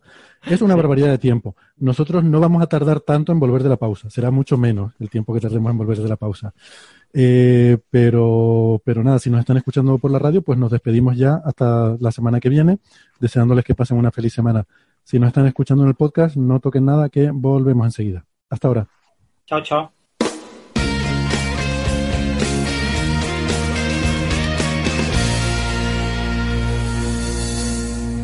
Muy bien, gracias por seguir acompañándonos. Eh, nos estaba explicando Alberto eh, lo que le pasa a las enanas blancas después de 10 a 1500 años. Em, no solo no hay ninguna enana blanca a la que le haya pasado eso, obviamente, sino que no hay ninguna enana blanca eh, que se haya convertido en enana negra por la vida del universo, cosas que sabemos gracias a gente como José Alberto, que nos dice que el universo tiene una edad del orden de 10 a la 10, y en ese tiempo no ha dado tiempo a que ni la primera enana blanca se haya terminado de enfriar, ¿no? Eh, esta que nos contaba Marian, a 4.700 grados, es una de las más antiguas. No, pero supongo que 10 a la 14, ¿no? Creo que es lo que tarda más o menos en enfriarse del todo. O sea, que alguna muy, muy fría, mm. igual sí puede haber. No tanto como hacer absoluto, pero... Le quedan 10.000 vidas del universo para, eso. mil, vidas del mil, mil veces la, vida del universo, al menos. ¿Qué, peligro tienen los exponentes? Ya ves. Es, que, es, que, estos números son muy locos. Mucho. Bueno, eh, a mí me alucina que podamos predecir cosas que ni siquiera han pasado nunca en la historia del universo y podamos decir que va a pasar esto. Las estrellas, las enanas blancas se van a enfriar hasta, aunque eso no ha pasado nunca y no va a pasar hasta dentro de mil veces la vida del universo, ¿no? Hombre, todo esto es muy hipotético, ¿eh? De hecho, mm. hay una, hay una de las cosas que comenta por aquí que todo básicamente depende de algo que se desconoce, que es la... Eh, ¿Cómo se dice esto? Se me ha ido de la cabeza. Sí, pero tú dices, algo de este paper, pero yo digo simplemente el hecho de ah, decir que que las enanas blancas se van a enfriar hasta, en fin, hasta dejar de brillar, eh, eso es una predicción bastante bien establecida y bastante sólida y, y mira, pues es algo que, insisto, que, que no ha ocurrido nunca. Sí, esto es una cosa que comentaremos luego, pero las conclusiones de este paper hay que ponerlas un poco entre comillas, ¿no? Porque sin saber, sin entender del todo bien cómo va a ser la evolución en el futuro lejano del universo, pues quizá todo esto que contemos no va a pasar nunca, ¿no? Porque si, si el universo le sucede un Big Rip dentro de 10 elevado a 20 años, pues no van a llegar a, fusionarse ni a ninguna cosa de estas, lógicamente. Claro, ya cuando me hablas de lo, bonito que tiene la física es que lo, que hay detrás de esto, que es la física de, cómo funciona un gas degenerado y cómo eh, tiene lugar el proceso de enfriamiento, pues física que es conocida. Entonces, uno puede hacer esa extrapolación, eh, llamémosla aquí extrapolación salvaje, ¿no? esa extrapolación eh, a tiempos descomunales. En esa escala de tiempo, pues puede ocurrir efectivamente de todo eh, y, procesos que al final acaben, eh, sus escalas temporales acaben dominando eh, la evolución del sistema. Pero desde el punto de vista físico, también cómo funciona la degeneración de, los gases, el principio de, exclusión de Fermi, estas cosas las conocemos bien. O sea que no es una, parece una especulación muy fuerte, pero, pero está sustentada sobre física sólida. Sí, quizás la, extrapolación o la especulación es que exista un universo dentro de 10 a la 1100 años, ¿no? Eh, Eso es. Dentro de 10 elevado a 1500, habías dicho, Alberto, creo. Que por aquí nos comentaba Bruno en el chat, luego le preguntamos más sobre eso, que el número primo más alto conocido es 10 a la 24 millones o no sé qué, que todo esto de lo que estamos hablando son moñas, dice. Ya, pero que él debe tener en cuenta que los números preexisten y existen independientemente de que haya universo o no. O sea, eso tienen otras normas y no pasa nada, ¿no? O sea, quiere decir. Y que es matemáticas eso, ¿no? Que no es física. En, en, las matemáticas existe el infinito, existen toda una serie de cosas que en el universo no sabemos si existen. No, y bueno, desde mi punto de vista, lo más grave que tiene, lo más especulativo que tiene el artículo es el tema de la desintegración del protón. Eso, ah, eso lo que, Yo creo que, hay muy, pocos físicos que se crean que el protón es eh, absolutamente estable. Francis, ¿te, ha cambiado de sitio el, micrófono? Porque ahora te escuchamos más bajito. No sé si tú lo has ah. movido. Perdón, sí, que no me lo he puesto. Perdonar. tengo, un oído, tengo un oído yo para estas cosas. me doy cuenta enseguida. comentaba el tema de la desintegración del protón, que mm. eh, los límites actuales rondan 10 a 34 años, claro. pero probablemente mm, no sea mucho más allá, ¿vale? O sea, eh, si la inflación ocurrió a la escala Good, sobre 10 a la 12, 10 a la 10, 10 a la 12 eh, gigaelectronvoltios, con toda seguridad eh, el protón acaba teniendo una vida media pues de ese orden, 10 a la 35, como mucho 10 a la 40. El efecto de la desintegración del protón en esas eh, transiciones tan lentas de enana blanca a enana negra es enorme. No, no van a subsistir esos objetos a ese tiempo. ¿no? Te quedas sin objeto. Eso es a lo, que me, a lo que me refería, que todo depende de, o sea, esta, digamos, lo que decía José Alberto tiene razón, la física que se conoce, pero la evolución tiene en cuenta más cosas, igual. Claro.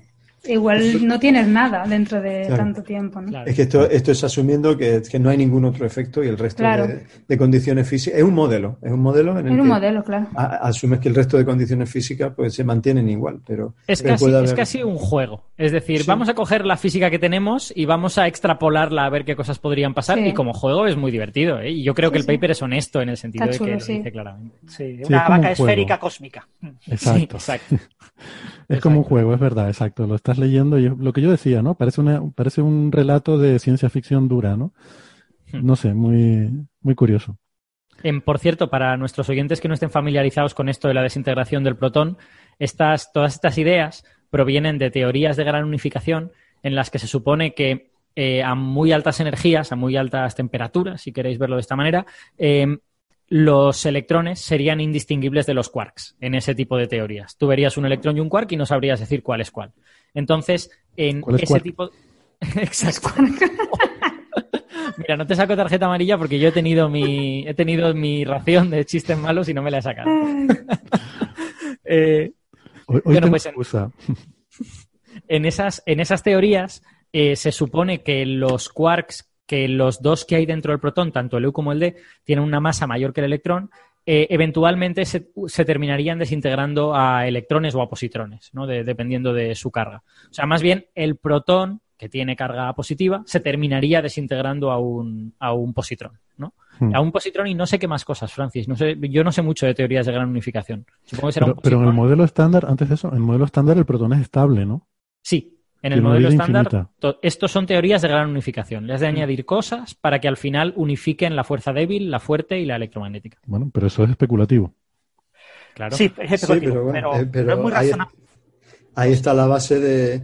De hecho, luego hablaremos de, cuerdas eh, y, cósmicas y, bueno, el, hecho de que en la física hayamos atravesado eh, por, por distintas transiciones de fases o cambios de de, de, escalas de energía y de, y de, descripciones de la física, eh, pues bueno, está en la física desde, desde mitad del siglo pasado, ¿no? De, teoría de gran unificación.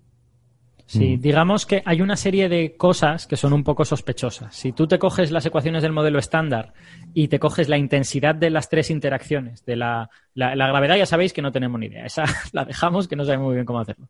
Pero te coges la, la intensidad de las otras tres y la extrapolas a energías muy altas, no coinciden, pero casi, ¿no? Como que se, se, rozan el palo, ¿no? Digamos, por hablar en términos futbolísticos. Entonces, es un poco sospechoso. Es un poco decir, bueno, hmm.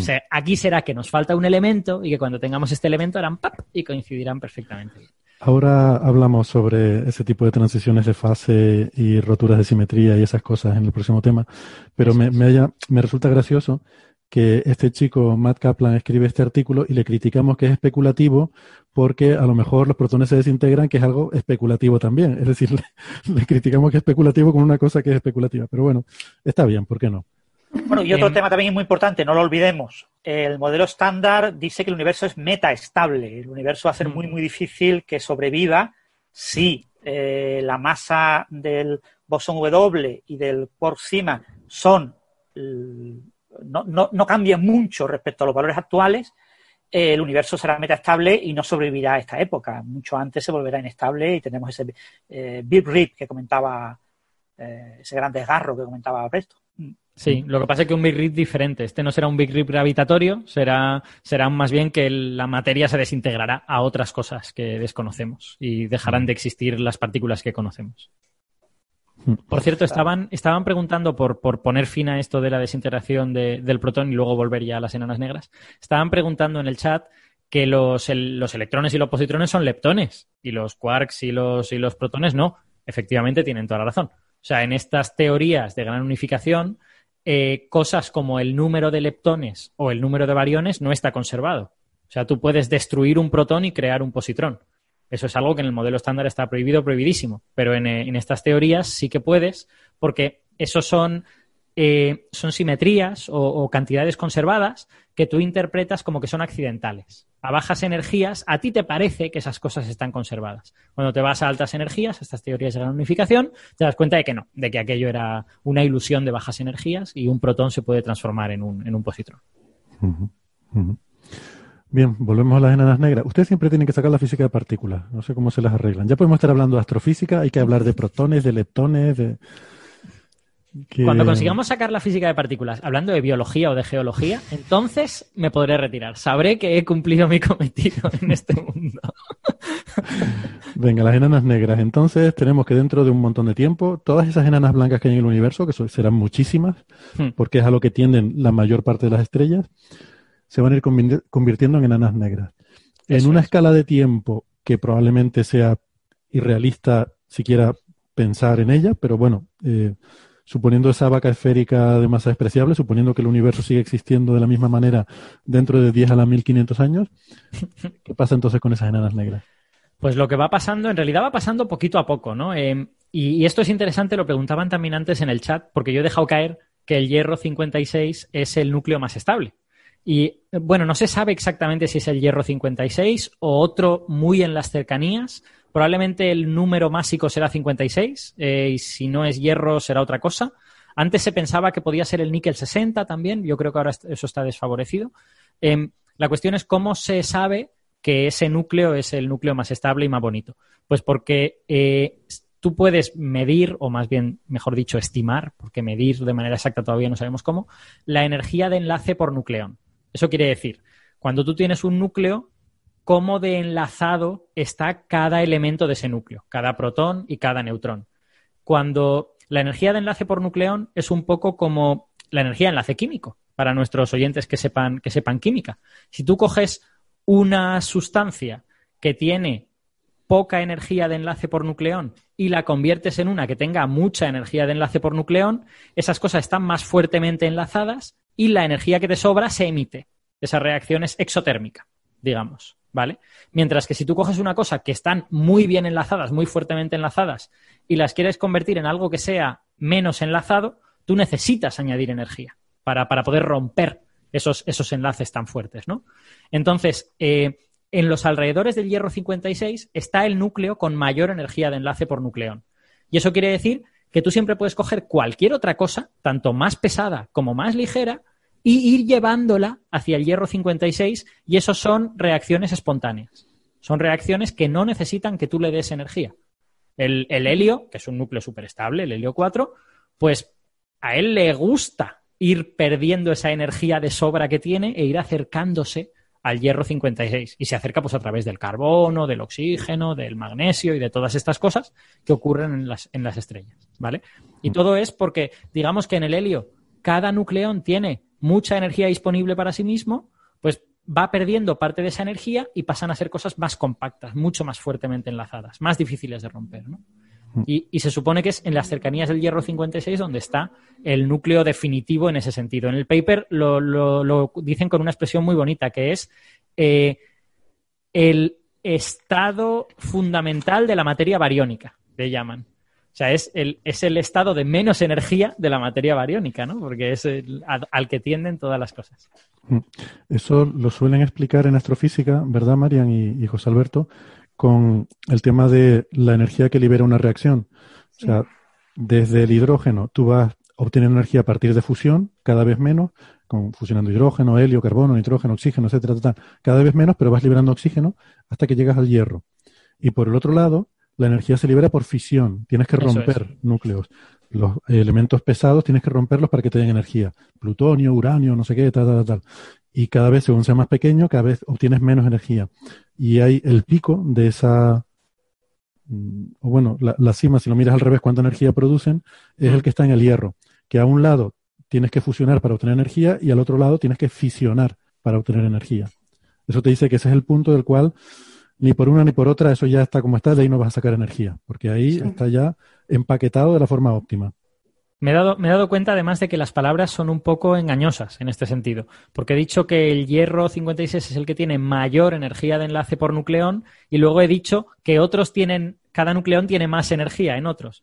pero eso es porque la energía de enlace es negativa. Entonces es el que tiene la energía negativa más grande por nucleón, ¿no? Y por eso en valor absoluto o algo así, la más negativa. Eh, eso es, se suele decir con estas palabras y me acabo de dar cuenta que las palabras son un poquitín, si no sabes que estás hablando de una energía negativa, te pueden, te pueden llevar a error. Por cierto, que la energía de enlace siempre es negativa hmm. en todos los sistemas físicos, excepto en los nucleones. El protón, el neutrón, los quarks, su energía de enlace es positiva. Por eso el protón y el neutrón tienen más masa que la suma de las masas de las partículas constituyentes, porque su energía que las une es una energía positiva. Es la única sección que conocemos en la naturaleza. Qué bonito. Y a todas estas nos hemos vuelto otra vez a la física de partículas, cuando estábamos hablando de enanas negras. Si es que No, perdón, perdón. Se aprovechan. Se aprovechan. Me venden aquí que van a venir a hablar de, estrellas y luego acaban hablando de protones. Entonces, bueno, la, la, cosa es, ahora que ya tenemos clara toda esta transición, hemos de imaginar que estas enanas negras al final son un conglomerado de diversos tipos de núcleos junto con los electrones de esos núcleos que mantienen unida la estrella, que no se nos olvide, que lo que hace que esa estrella eh, no colapse, que esa bola no caiga sobre sí misma, son los electrones. Pero ahora nos van a interesar los núcleos. Entonces, tú tienes ahí ese cristal hecho con diversos tipos de núcleos. Si la estrella de la que venía esa enana era una estrella muy pequeñita, los núcleos serán más, eh, más ligeros. Si la estrella era más masiva, esos núcleos serán más pesados. Eh, y tú lo que, lo que debes mirar es cuánto tiempo tardan en superar esa barrera del efecto túnel y en fusionarse todos esos núcleos. Y como he dicho antes, la altura de la barrera depende de las cargas de cada núcleo, es decir, de cuánto se repelan, básicamente, ¿no? Cuanto más cargas, pues más se van a repeler.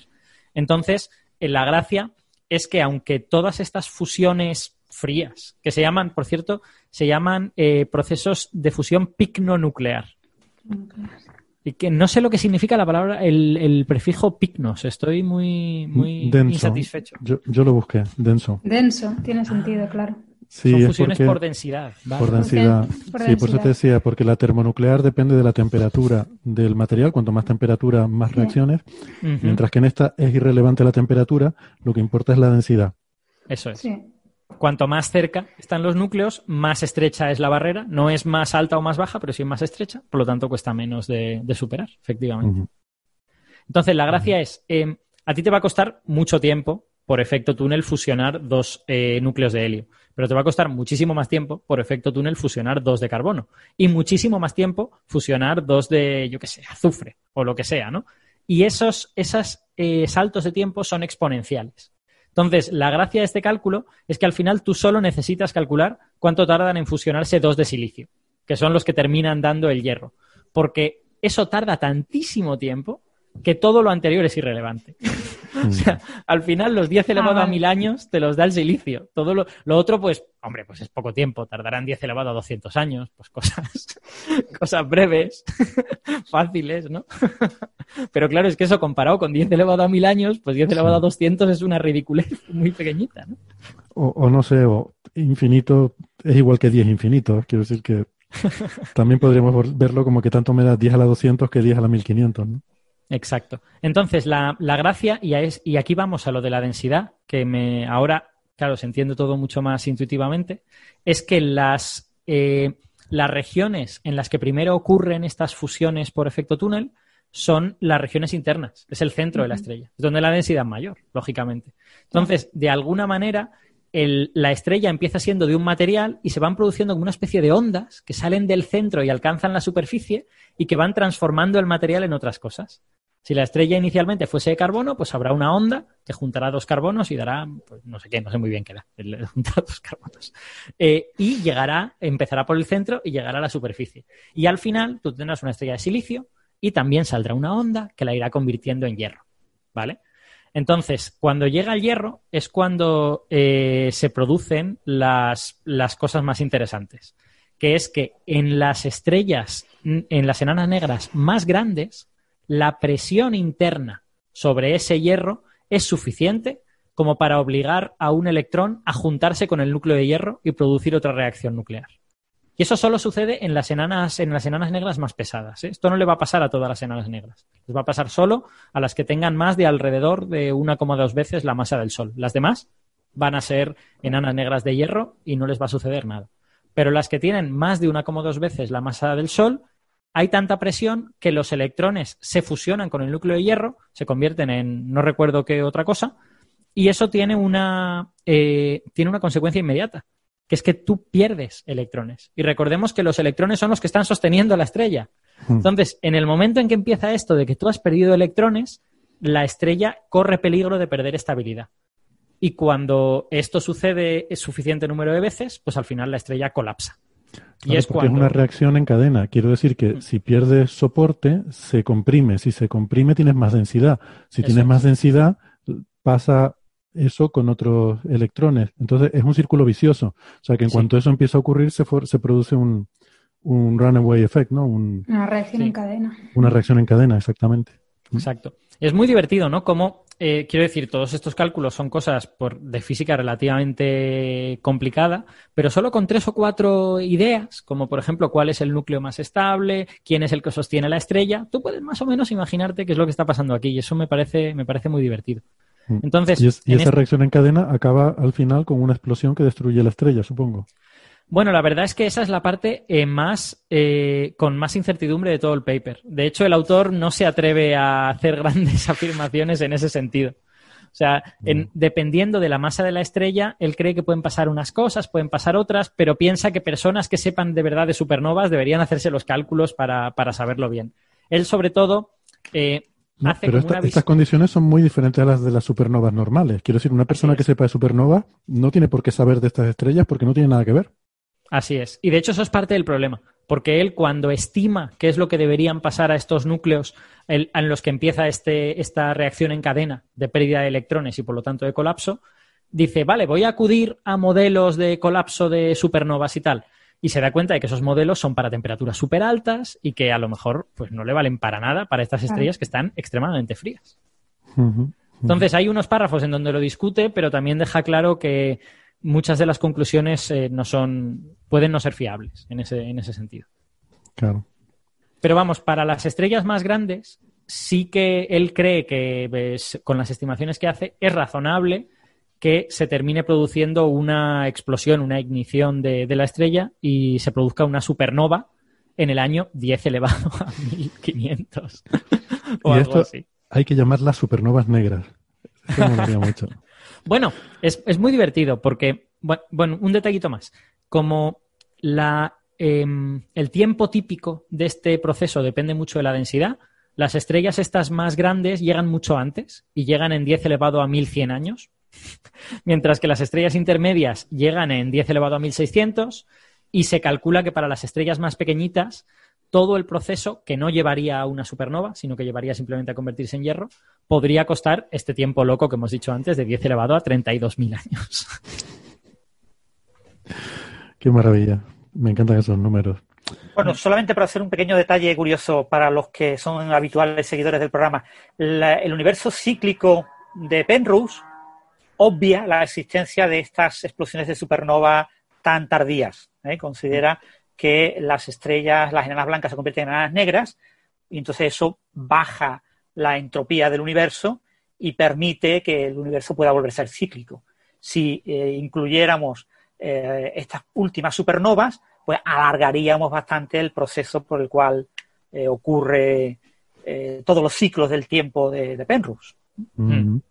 De todas maneras, recordemos que por lo menos Francis y yo apostamos porque en 10 elevado a 25, 10 elevado a 30 y no sé cuántos, 10 elevado a 40 años, lo que sucederá es que los protones se convertirán en positrones, aquello empezará a aniquilarse y la estrella colapsará por otros motivos, ¿no? Y, incluso colapsará convirtiéndose en rayos gamma, una parte relevante de, la estrella. Muy bien. ¿Algo más sobre las supernovas negras? Yo el tema me parece precioso, la verdad. Super, ah, sí, un, detallito más. Un detallito más. Estas supernovas no las podrá ver nadie salvo que haya algún planeta en órbita alrededor de estas estrellas. Por una razón muy sencilla, porque el universo está expandiendo. Entonces, en el momento en que estas enanas negras son expulsadas de las galaxias, en este proceso de evaporación de las, de las galaxias, eh, el espacio que separa a estas enanas negras de cualquier otra enana negra y de la propia galaxia se expande. Y al cabo de alrededor de 10 elevado a 10 años, el cualquier otro objeto pasa por el horizonte cosmológico. Entonces, en el momento en que estas estrellas llegan a ser de hierro y eventualmente tal vez explotan en supernovas, en su universo solo existen ellas. ya no hay nada más.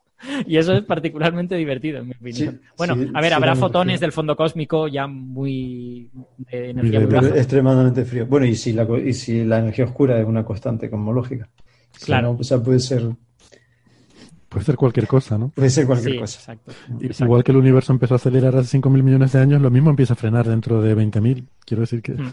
Es que es eso, claro, como, como no entendemos bien la energía oscura, pues cualquiera de estas cosas podría ser... Es que a lo mejor ni siquiera les da tiempo a convertirse en, en estrellas de hierro, ni aunque el protón no se desintegre, porque resulta que el universo implosiona o se convierte en un... No, o, hay un, o hay un Big Rip, si es energía fantasma, si la energía oscura es energía fantasma, ¿no? Eh, pues, pues eso. Em, vale, pues siguiente tema, y ya que estamos, nos hemos metido un poco en, tema de cosmología, eh, pues vamos ya a zambullirnos del todo. Porque resulta que salió un artículo hace el 10 de el 9 de septiembre, es casi el aniversario de Mecano, em, salió un artículo que es, para mi sorpresa, no ha aparecido en muchos medios de comunicación, que es eh, la supuesta o la posible detección del proyecto Nanograph de un fondo estocástico de ondas gravitacionales. Al menos eso es lo que están buscando y bueno, algo parece que han encontrado. Esto, mm, no sé, no lo, veo por ahí en los medios de comunicación, pero han salido montones de papers. Desde entonces, en el archive está, mm, si buscas nanograph, salen un montón de, artículos intentando explicar esa detección, que por otra parte es un poco rara. Entonces le quería preguntar a José Alberto que nos cuente un poco ¿Qué es lo que ha detectado Nanograph? Que no, es un instrumento, es un, es un proyecto que consiste en usar instalaciones ya existentes, ¿no? Como el radiotelescopio de Green Bank, no sé si Arecibo o alguno más, para tomar medidas muy precisas de púlsares. Y, y en base a eso, yo creo que José Alberto nos lo puede explicar. Pero la cuestión es que hay mucha gente intentando explicar esa detección. Y cuando hay mucha gente intentando explicar algo, es que ha habido una detección muy interesante y que puede que, puede que esté mal pero que, puede haber cosas muy chulas ahí, ¿no? Y cosas tan chulas como que se está hablando de cuerdas cósmicas y de agujeros negros primordiales. Así que casi nada al aparato. Son, muchos conceptos, ¿verdad? Bueno, a ver, empezamos por, por lo primero, que es la nanograph y el fondo estocástico. Y el, y el fondo estocástico de, de ondas gravitacionales. Eh, bueno, estos eh, son experimentos que utilizan eh, radiotelescopio eh, eh, que observan eh, pulsares de, una, subclase de pulsares que son los pulsares de, de periodo del orden de milisegundos. Los pulsares son objetos muy magnetizados, son estrellas de neutrones que rotan muy rápido, con un alto campo magnético, y dentro de, ese, tipo de objetos, pues los pulsares que tienen periodos de rotación del orden de milisegundos son sistemas que son muy estables y son tan estables que se suelen utilizar como relojes. Entonces, estudiando con radiotelescopios, generalmente estos pulsos se suelen detectar con radiotelescopios en radio, entonces estudiando individualmente estos objetos, pues uno obtiene un reloj muy preciso. Entonces, eh, desde hace unos años, pues se vienen utilizando lo que la técnica que se llama eh, el Pulsar Timing Array. Sería una especie de red de, medida de tiempos de púlsares. Lo que se hace es seleccionar una colección de púlsares, no sé, 20, 30, 40 de estos objetos y estudiar eh, con mucha precisión durante muchos años eh, la estabilidad del pulso de frecuencia y, ver si, si, ese va, ver cómo ese pulso va variando con el tiempo. Entonces, la idea es utilizar pues eh, esa red de, sistemas que básicamente, vistos desde la Tierra, pues es seleccionar varias direcciones del cielo en las que tienen este tipo de objetos, eh, medirles muy bien eh, esos, esos, periodos de, de, tiempos de llegada y jugar con la idea de que si en nuestro entorno o en ese volumen que conforma esta red de pulso pasa en algún momento ondas gravitacionales, pues de la misma manera que un detector de ondas gravitacionales como LIGO pues sufre distorsiones en la longitud de sus brazos, los interferómetros, ¿no? cuando se hace la detección de, eh, ondas gravitacionales, pues eh, eh, esas alteraciones del espacio-tiempo que hay en, digamos, en ese sistema que nos, imaginario que nos imaginamos de las distancias que tenemos a todos esos púlsares, pues se van a alterar. Entonces, aquí hay un concepto primero que es importante destacar, que a diferencia del LIGO, eh, estos sistemas de Pulsar Timing Array, que la verdad no sé cómo traducir, o sea, redes para, para, medidas de tiempo en pulsares, ¿no? Estos sistemas, mm, aunque en teoría podrían detectar individualmente el paso de una onda, eh, lo que hacen es un estudio no de una, de una onda gravitacional en concreto, sino de, una, eh, de un fondo estadístico, de una colección estadística de medidas. ¿De acuerdo? O sea, no, no, no se estudia eh, el paso de una onda individual, sino lo que se estudia es a lo largo del tiempo si en las variaciones en, en, el tiempo de llegada de esos púlsares con respecto a un sistema de, cierto sistema de referencia, eh, bueno, pues presenta una cierta estructura y entonces se hace una detección de tipo estadístico, no de una onda individual, sino de un posible fondo de ondas. Eh, gravitacionales. Eso, Alberto, eso es porque eh, se asume que en tu tiempo de observación va a haber tantas ondas, eh, digamos, afectando a los diversos sistemas que medir una en concreto es, eh, no es factible, ¿no? Eso y también el hecho de que, eh, a ver, estos sistemas básicamente, como digo, están midiendo el orden de años, ¿no? Y, y las frecuencias características, y, miden variaciones en, los tiempos de llegada de esos pulsos del orden de nanosegundos. Mm. Entonces, cuando uno calcula las frecuencias características, pues vienen a ser frecuencias del orden de de años a la menos uno, o sea, eso vienen a ser como 10 a la menos 15 hercios, una cosa así, ¿no? Eh, que es lo que se está. Eh, perdón, 10 a la. Eh, ¿He dicho 15? Son nanohercios, ¿no? 10 a la menos 9, 10 a la menos 9, perdón. Bueno, aún así, muy poco. o sea, como, como, años a la menos 1, ¿no? Son las, las ondas que estás detectando, son ondas, fíjate que las de LIGO son ondas que tienen periodos de milisegundos, aquí son ondas de años sea, que pasa la onda gravitacional. O incluso las primeras del LIGO, las primeras detecciones eran como medio segundo o incluso llegando a un segundo. Entonces, aquí estamos hablando de ondas que tienen frecuencia de, 10 a la menos 9, perdón, se me fue lo, del 10 a la menos 15. Entonces, eh, en, esas escalas de tiempo, ¿qué es lo que esperamos que, haya en, nuestro, en el universo?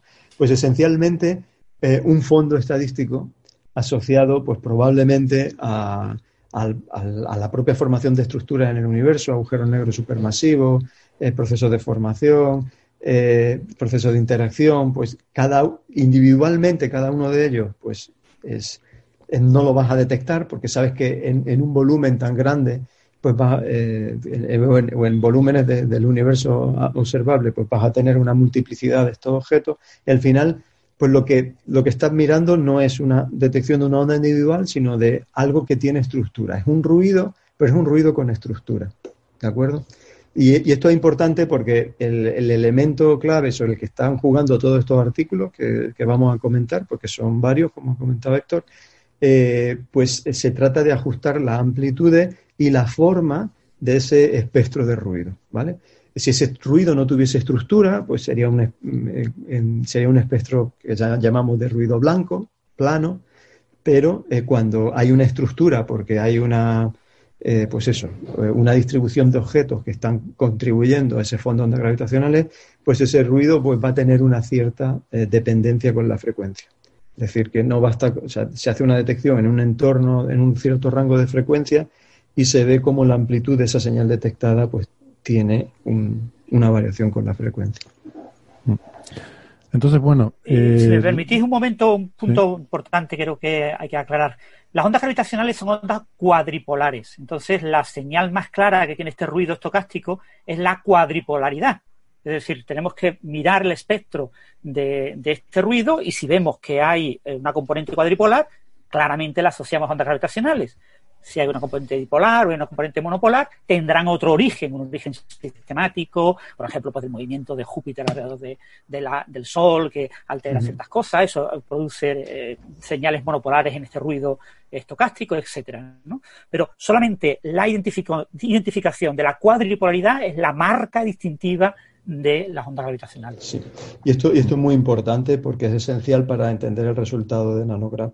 De hecho, o sea, lo que dice Francis es, una propiedad onda a onda, o sea, eh, onda a onda, una onda gravitacional tiene, esa simetría, pero también para una multiplicidad, para un conjunto de ondas, mantiene esa, esa estructura, o sea, un, rasgo trazador de que, de que esa señal que se ha detectado viene de ondas gravitacionales, es que tienes que mantener eh, esa bueno, básicamente en la, estructura de correlaciones tienes que tener esa componente cuadrupolar. ¿vale? Y esto es esencial para discutir el resultado de, de. ¿vale? Eh, simplemente por, por, situar el contexto, estos experimentos en nanograph, el que vamos a comentar, pues eh, presenta resultados de más de 12 años y medio de observaciones. Eh, en el mundo, pues hay varios observatorios. Nanograph, las siglas vienen de North American Nanoearth Observatory for Gravitational Waves, el, observatorio que hay en, Norteamérica. Eh, en Europa hay otro que se llama European Pulsar Timing Array, eh, EPTA. Eh, Nanograv y EPTA colaboran, hay, se han combinado también datos y forman el IPTA, el International Pulsar Timing Array.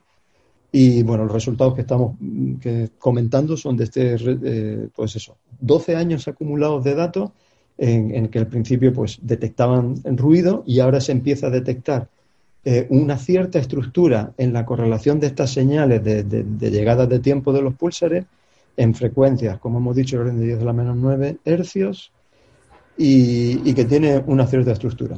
Eh, la clave, lo esencial, es lo que este punto que acaba de mencionar Francis, es que esta detección, y lo dicen claramente en el artículo de Nanograph, eh, no presenta evidencia de esa eh, correlación espacial de tipo cuadrupolar. Así que el mismo equipo de Nanograph dice, hemos detectado algo, eh, no es ruido blanco, es un ruido con una cierta estructura, pero no tiene la huella dactilar que nosotros esperaríamos si estos son un fondo de ondas gravitacionales que estén de acuerdo con relatividad general. Así que ellos no, hacen un, claim, o sea, no dicen que hayan detectado un fondo de ondas gravitacionales, dicen que han hecho una detección de, de, una señal eh, que no es ruido blanco. Y sin embargo vemos un montón de papers eh, dando interpretaciones a esa detección asumiendo que son ondas gravitacionales. ¿Cómo se come eso? A ver, eh, muchos son honestos y, y, empiezan diciéndolo así. Si esto se confirma que son ondas gravitacionales, entonces esta amplitud vamos a intentar explicarla pues en base a las distintas opciones que vamos a comentar. Mm. Pero, pero lo esencial para mí es ese punto que ha dicho Francis. Eh, el, propio equipo de Nanograph eh, está presentando sus resultados y, es una señal que tiene una cierta estructura, hay una eh, no es un ruido blanco, o sea, hay una cierta dependencia con la frecuencia, tiene una amplitud que, hay una señal. hay una señal, sí. No es ruido. Yo creo que es uno de esos papers en el que dicen, hemos detectado algo y no sabemos lo que es. Exactamente. Mm. Y bueno, lo interesante es ver si se puede ahora confirmar con, el otro rey o con la combinación de, de otro. Y, bueno, pero el, punto de partida es esto, es una señal que no tiene esa huella dactilar de que sea un, fondo de ondas gravitacionales según las describe la relatividad general. Eso me parece súper fascinante. Di, Alberto. No, yo quería hacerle una pregunta eh, eh, a Alberto de, un poco cuál es el estatus de los Pulsar Timing Arrays ahora mismo. Es decir, yo tenía entendido que están en un estadio como preliminar, ¿no? Y que, y que a lo largo de la próxima década es cuando los íbamos a ver más afinados, pero no estoy seguro de si, de si eso es verdad. Eh, sí, a ver, estos Pulsar Timing Arrays, lo que estamos hablando son de telescopios, de radiotelescopios, ¿no? Entonces, eh, conforme va aumentando el número de instalaciones que, pueden hacer medidas de estos eh, Pulsar Timing Array, pues, eh, o sea, medidas de estos pulsares, pues, pues van mejorando tus capacidades. uno de los grandes proyectos a nivel internacional para la próxima década es el Square Kilometer Array. Y, claro, con el Square Kilometer Array pues se va a mejorar mucho la sensibilidad y uno de los casos científicos que está en el Square Kilometer Array es pues, este, el estudio de ondas gravitacionales. Vale, entonces siempre que tengas eh, instrumentación, radiotelescopio con mayor capacidad, mayor sensibilidad, eh, pues y, en el, rango de frecuencia adecuado para, detectar estos pulsares que estamos hablando, pues que son frecuencias típicas de, centenares de megahercios, por debajo o alrededor de los gigahercios, vamos, el rango de frecuencia del Square Kilometer Array, pues sí, esperamos que eh, las sensibilidades de estos, de, estos conjuntos de antenas pues vayan mejorando conforme se incorporan o cuando tengamos en, la próxima, en los próximos años funcionando eh, el Square Kilometer Array. Vale. Pues entre los papers que hemos visto que han salido, eh, hay algunos que, bueno, quizás son más curiosos porque nos hablan de cosas como cuerdas cósmicas, ¿no? Y podemos aprovechar para brevemente explicarlos. Hay uno que podemos empezar por el de Blasi, eh, Berdar y Smith de, del Instituto Max Planck de Física Fundamental de Alemania, que tiene uno de esos títulos con una pregunta, que cuando alguien pone un título con una pregunta, la respuesta suele ser no. Exacto. La pregunta es, ¿ha detectado Nanograph la primera evidencia de cuerdas cósmicas? Y claro, uno pensaría que el artículo va a decir que no, pero sin embargo lo que dice es que empieza diciendo, como decía José Alberto, eh, bueno, parece que no ha detectado ondas gravitacionales, pero vamos a suponer que sí. ¿Vale? Yo creo que este tipo de artículos, yo estoy esperando uno en algún momento que haga, que tenga como título una pregunta de ese tipo y que el abstract sea simplemente Oh my god, yes. Eso sería fantástico. bueno, sabes que los hay que el abstract es no. Simplemente. Sí, exacto. Eso también lo hemos visto. Estos, son los, me vaya a perdonar el chiste malo, pero estos son los, de los artículos del ECC, eh, probablemente no hayan detectado ondas gravitacionales, pero y sí, mm. sí. Entonces, eh, pues, esta, esta, especulación sobre dónde pueden venir, la, cuáles pueden ser los mecanismos. Que como digo, o sea, la, la, evolución eh, normal de, de, de, cómo entendemos la formación de estructuras, pues nos da un fondo de ondas gravitacionales eh, que va a permear el universo y casi todas ellas probablemente asociado a supermassive black holes, a, agujeros negros supermasivos. Vale, entonces aquí se está. Lo que pasa es que eh, es, ese fondo de ondas gravitacionales eh, de agujeros negros supermasivos, pues produciría unas estructuras de correlaciones este, siempre estoy hablando del concepto de ruido que no es blanco, ¿no? Pues eh, ese ruido tendría una cierta estructura en frecuencia y aquí la clave es ver eh, cómo es esa dependencia en frecuencia porque un tipo de objeto u otro ajusta eh, ese... hemos hablado de espectro de potencia muchas veces. Pues aquí estamos hablando exactamente del mismo concepto. Ese espectro de, la potencia en función de la frecuencia, cómo cambia la dependencia del exponente, pues te, te, apuntan cuál es el mecanismo físico, básicamente, de los objetos que lo están generando. Entonces, hay eh, explicaciones astrofísicas eh, que tienen que estar ahí, en un fondo de ondas gravitacionales de, toda la formación de objetos eh, en el universo y de fusiones de... pero, sí, de agujeros, perdona, Marian, agujeros negros supermasivos, ¿no? Si hemos visto fusiones de agujeros negros de masa estelar, tiene que haber fusiones de agujeros negros supermasivos. De hecho, vemos eh, galaxias en interacción que sus núcleos acabarán fusionándose. Luego tiene que haber este fondo eh, estocástico de ondas gravitacionales. Pero entonces este, este resultado no se considera una detección negativa. O sea, en el sentido que se ha detectado algo, pero no se considera una detección negativa de ese fondo de ondas gravitacionales. Eh, bueno, a ver, ah, No, eh, aclarar un punto importante que no sé si lo ha comentado Alberto, pero no me suena que lo haya dicho. Eh, el punto clave aquí es los errores sistemáticos debido a que el baricentro del sistema solar está influido por la órbita de Júpiter. Y Júpiter echa 12 años en dar la vuelta al Sol. Entonces, las medidas que se hicieron a 9 años y a 11 años de este proyecto Nanograph estaban sesgadas porque observaban una señal claramente monopolar y claramente no se sabía muy bien qué era, pero al final se vio que claramente era Júpiter. Entonces había que esperar a más de 12 años. ¿no? Lo que pasa es que, claro, eh, lo que se publican ahora los datos a 12 años y medio y ya parece que mm, se han mejorado muchísimo las técnicas de análisis, ya se descarta que Júpiter sea responsable.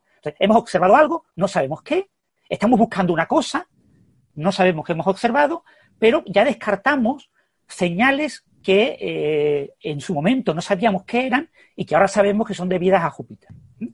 Lo que necesitamos es esperar a 15 años, cuando el proyecto tenga 15 años, tomará suficientes datos de la siguiente órbita de Júpiter como para descartar definitivamente eh, a Júpiter. Entonces, eh, no sabemos qué se ha detectado, pero se supone que lo que está buscando son ondas gravitacionales. Entonces, por eso quizás es lo que comentaba Héctor de que nadie se ha hecho eco de este artículo. Si cualquier periodista le ha preguntado a alguno de la colaboración, a ver, ¿qué habéis descubierto? Ondas gravitacionales primordiales, un fondo estocástico de ondas gravitacionales, no es que. No, no, no, no, tranquilidad, no hemos descubierto nada. Hemos descubierto un ruido que no sabemos lo que es. ¿Vale? Y no sabemos si es un error sistemático, si es un error de los aparatos de medida, porque llevamos 12 años y medio estudiando esto. Claro, pero entonces. Llevamos 9, 11 años, teníamos señales observadas que hemos, ahora sabemos que eran falsas. ¿Vale? Sí. Lo que me refería entonces es que el fondo este de ondas gravitacionales, si acaso estaría por debajo, la amplitud estaría por debajo de estos sistemáticos. Claro, el problema, fíjate, es que los sistemáticos que se conocían antes eh, tenían menor amplitud que esta. O sea, ya habían descartado este fondo con menor amplitud. Lo que pasa es que ahora se han reanalizado los datos anteriores. Porque han mejorado mucho las técnicas de análisis. Y entonces se ha visto que la señal en realidad estaba bastante mal. O sea, los análisis que se habían publicado de Nanograd eran, entre comillas, muy preliminares y no se conocía bien eh, cómo hacer esto. Esto es una cosa complicada porque estamos trabajando eh, con cosas que, que, no controlamos en detalle, porque no sabemos qué lo origina. Y como no sabemos qué lo origina, es muy difícil saber exactamente qué vamos a ver. Pero eh, por lo parece, por lo que cuentan en ese artículo, han reanalizado los datos anteriores y ya entienden por qué antes se observaba más señal de la que se eh, o sea, el límite de exclusión anterior era más bajo que el nuevo. Los límites de exclusión suelen ir bajando conforme va pasando el tiempo. Y resulta que no, que esto ha pegado un salto para arriba pero es porque se ha reanalizado los datos y se ha visto que antes estaban mal calculados. Entonces, lo que, lo que cualquier periodista le pregunta a alguien de esta colaboración, eh, seguro que el miembro de la colaboración dice, bueno, no lo sabemos, esto hay que esperar tres añitos a, que tengamos datos de 15 años. Mientras tanto, esto está entre comillas, pero tenemos que publicar artículos. Claro, es que esto, esto por si, por si algún oyente no tiene en mente qué quería decir Francis con lo de Júpiter o cómo funciona esto, es tan loco como que eh, tú esperas ver en estos púlsares perturbaciones en el espacio-tiempo entre el pulsar y nosotros, y lo que terminas viendo es el hecho de que estamos montados en una cosa que se llama sistema mm. solar, que está afectado por la gravedad de Júpiter, y terminas viendo cómo mm. eso afecta a la distancia entre tú y el pulsar. Sí. Aquí es clave, no, solo la, tecnología de medir eh, eh, con precisiones del orden de esa diferencia de tiempo al nivel de los nanosegundos, sino tener un modelo muy, muy fiable de cómo es la dinámica de nuestro entorno, claro. y, y, también del medio, porque la velocidad de la luz es diferente en diferentes medios. O sea, si, si la, la señal de un determinado pulsar atraviesa un plasma, se va a retardar. todo ese tipo de cosas.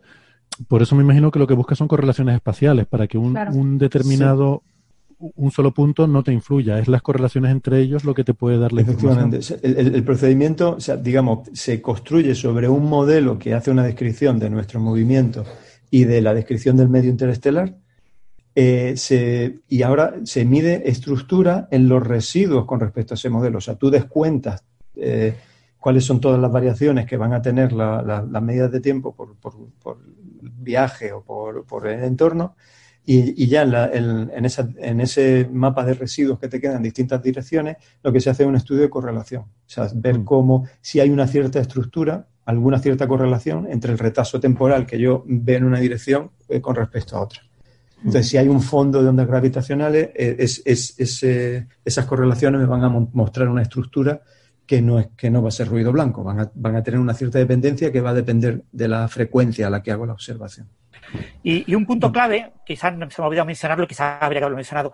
Eh, a los nueve años habían estudiado 18 púlsares, a los 11 años habían estudiado 34 púlsares y ahora, a los 12 años y medio, se supone que querían estudiar 47 púlsares, pero solo eh, publican datos de 45, porque hay dos que no entienden, que son incompatibles con el resto.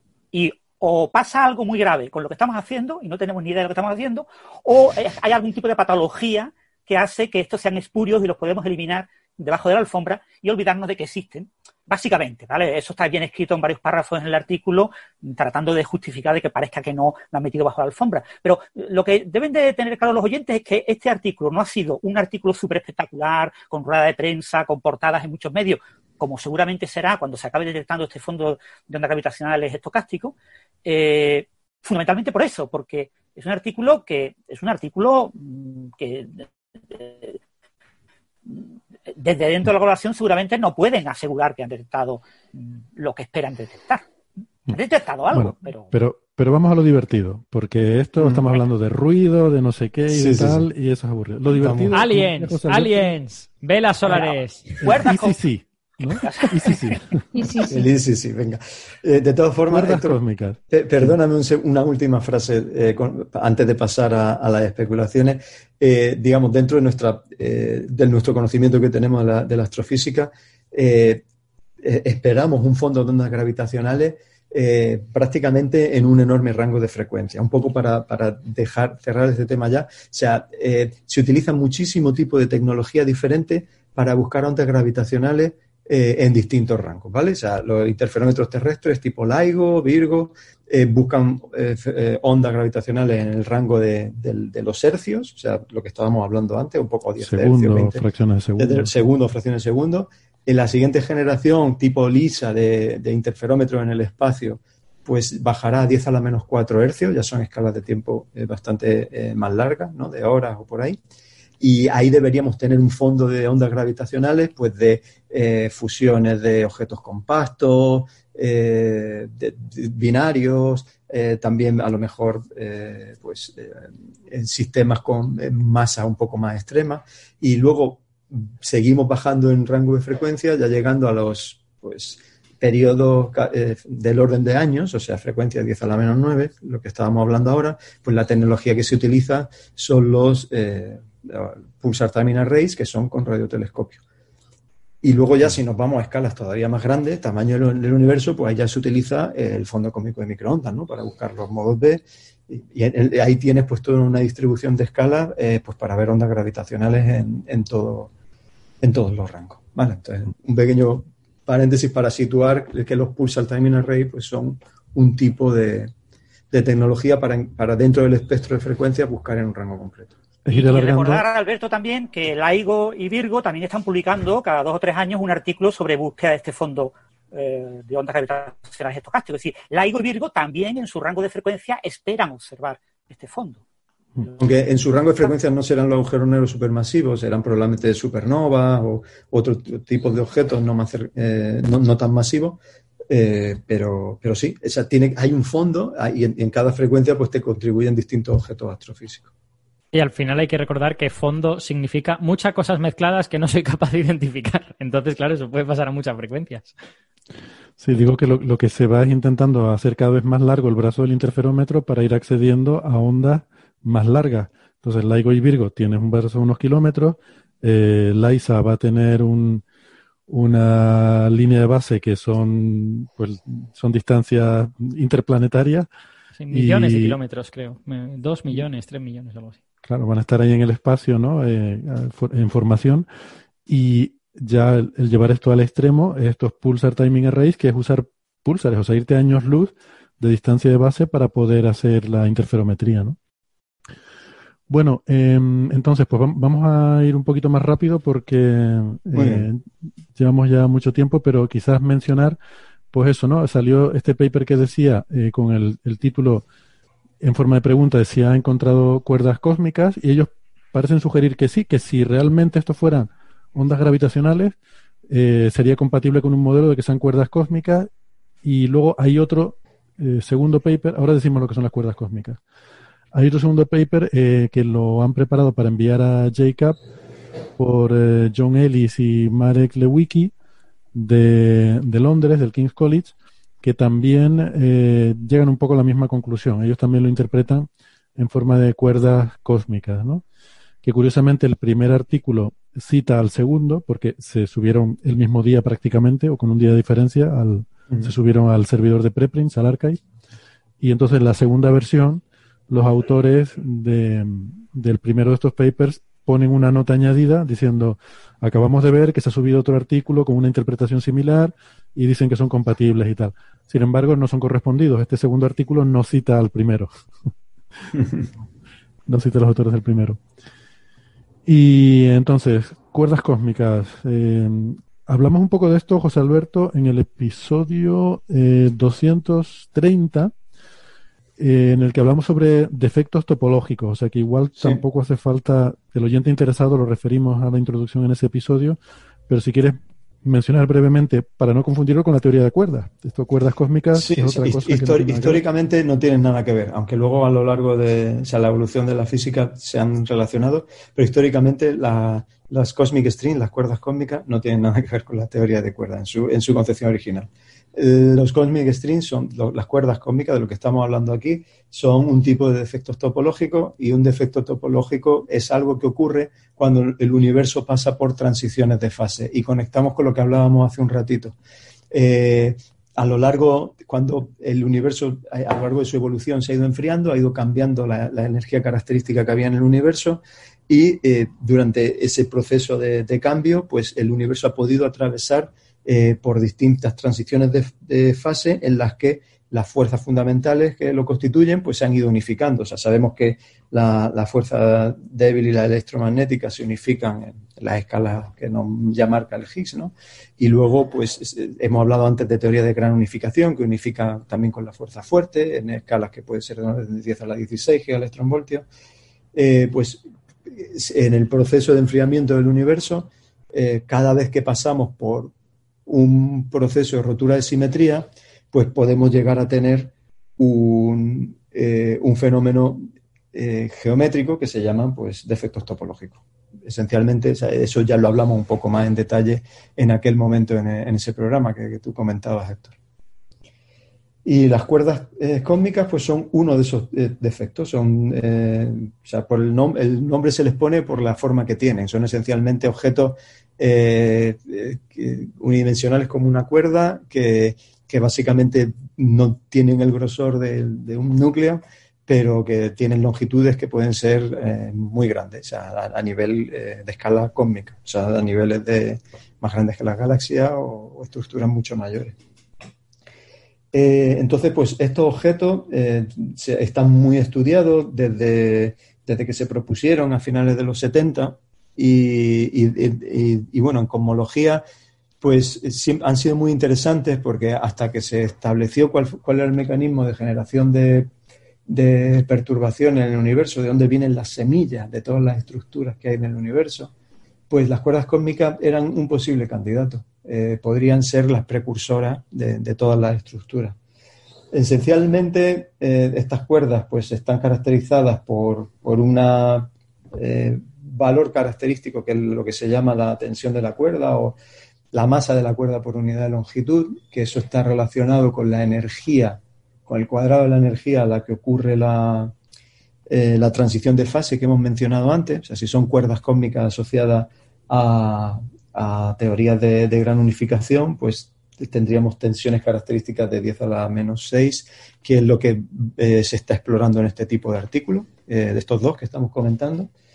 Y bueno, un poco la idea es eso, pues que este tipo de objetos eh, su formación y evolución, o sea, se formarían pues en esa transición, estamos hablando de la época de inflación, gran unificación, pues esas cuerdas, pues eh, si forman loops, si forman bucles, pues una multiplicidad de esas cuerdas poblando el universo y que oscilen, eh, pues formarían un, fondo de ondas gravitacionales pues que tendrían una cierta dependencia eh, con la frecuencia y, y, en principio serían accesibles a estos pulsar timing array. Eso estaría superpuesto con el fondo de ondas gravitacionales que dan los agujeros negros supermasivos que hemos dicho.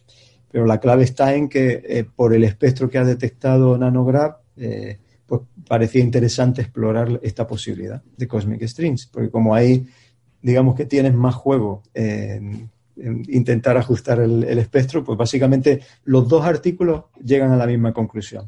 Eh, básicamente la misma amplitud y, jugando un poco con la dependencia de, en frecuencia del espectro, pues, eh, pues encuentran que en principio es posible explicar, eh, digamos que el espacio de parámetros permite explicar en términos de cuerdas cósmicas esa señal.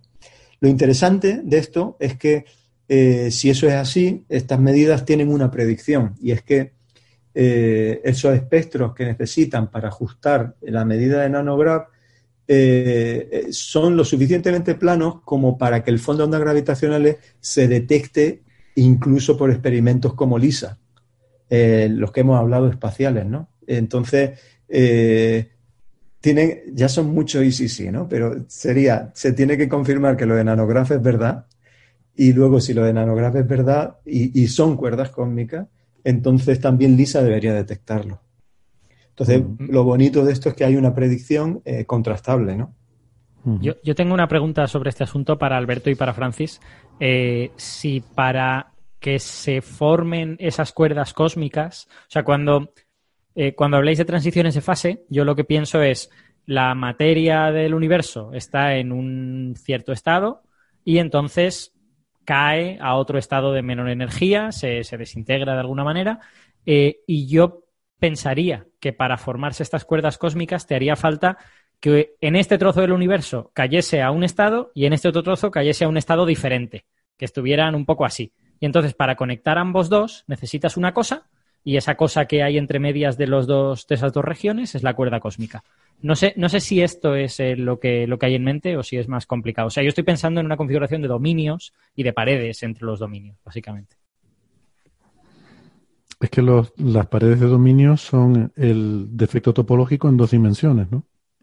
Sí, sí, sí, sí, El, bueno, se suele, cuando se habla de, cuando se explican estos mecanismos, sí se suele utilizar esta analogía de paredes de dominio. Aunque el mecanismo exacto de, cómo eh, ocurre el decaimiento, eh, ahora no, te sabría decir si en el caso de cuerdas cósmicas es un, es un mecanismo en, dominio o, el, o, cómo, ocurre el decaimiento en concreto. pero, pero sí, se suele explicar en términos de dominios de dominio. Vale, es que yo ya os digo, no sé mucho de teorías de gran unificación y tal, pero tengo la sensación de que en esas teorías hay como varias transiciones de fase, ¿no? Varios, varios estados que han de caer a otro estado y tal, entonces hay como muchas opciones de que se formen este tipo de, situaciones. Y muchos tipos de defectos topológicos y, y, cómo sea la geometría. O sea, también, eh, si recordáis de todas las teorías de gran unificación, o sea, una de las predicciones también es la formación de, de monopolos. Y, toda, la idea de inflación viene porque no podías escapar de que se te formaran monopolos. Eh, Exacto. Vale, no solamente el tema de cuerdas cómicas. Lo que pasa es que ya eh, evolucionando históricamente, pues una vez que inflación arregla el problema de la existencia de monopolos, se, se, exploró durante mucho tiempo que las, eh, las, cuerdas cósmicas fueran las semillas de las estructuras. Lo que pasa es que eso ya está descartado con, con, al, medir el espectro de potencias del fondo cósmico de microondas. Ya sabemos que si hay una contribución de, de, cuerdas cósmicas, tiene que ser subdominante, no es el mecanismo generador. O sea, las fluctuaciones que vemos están generadas por un proceso esencialmente cuántico. Esa, esa es una, en mi opinión, por lo menos, es un periodo de historia de la física que es muy interesante y que me molaría que alguien nos lo contara, ¿no? Porque en los años 70 todo el mundo estaba convencidísimo de que las teorías de gran unificación no solo eran verdad, sino que estaban a cinco años de ser confirmadas experimentalmente. Todo el mundo estaba convencidísimo de que tenía que haber monopolos y, por lo tanto, eh, explicar por qué no veíamos los monopolos era algo importantísimo.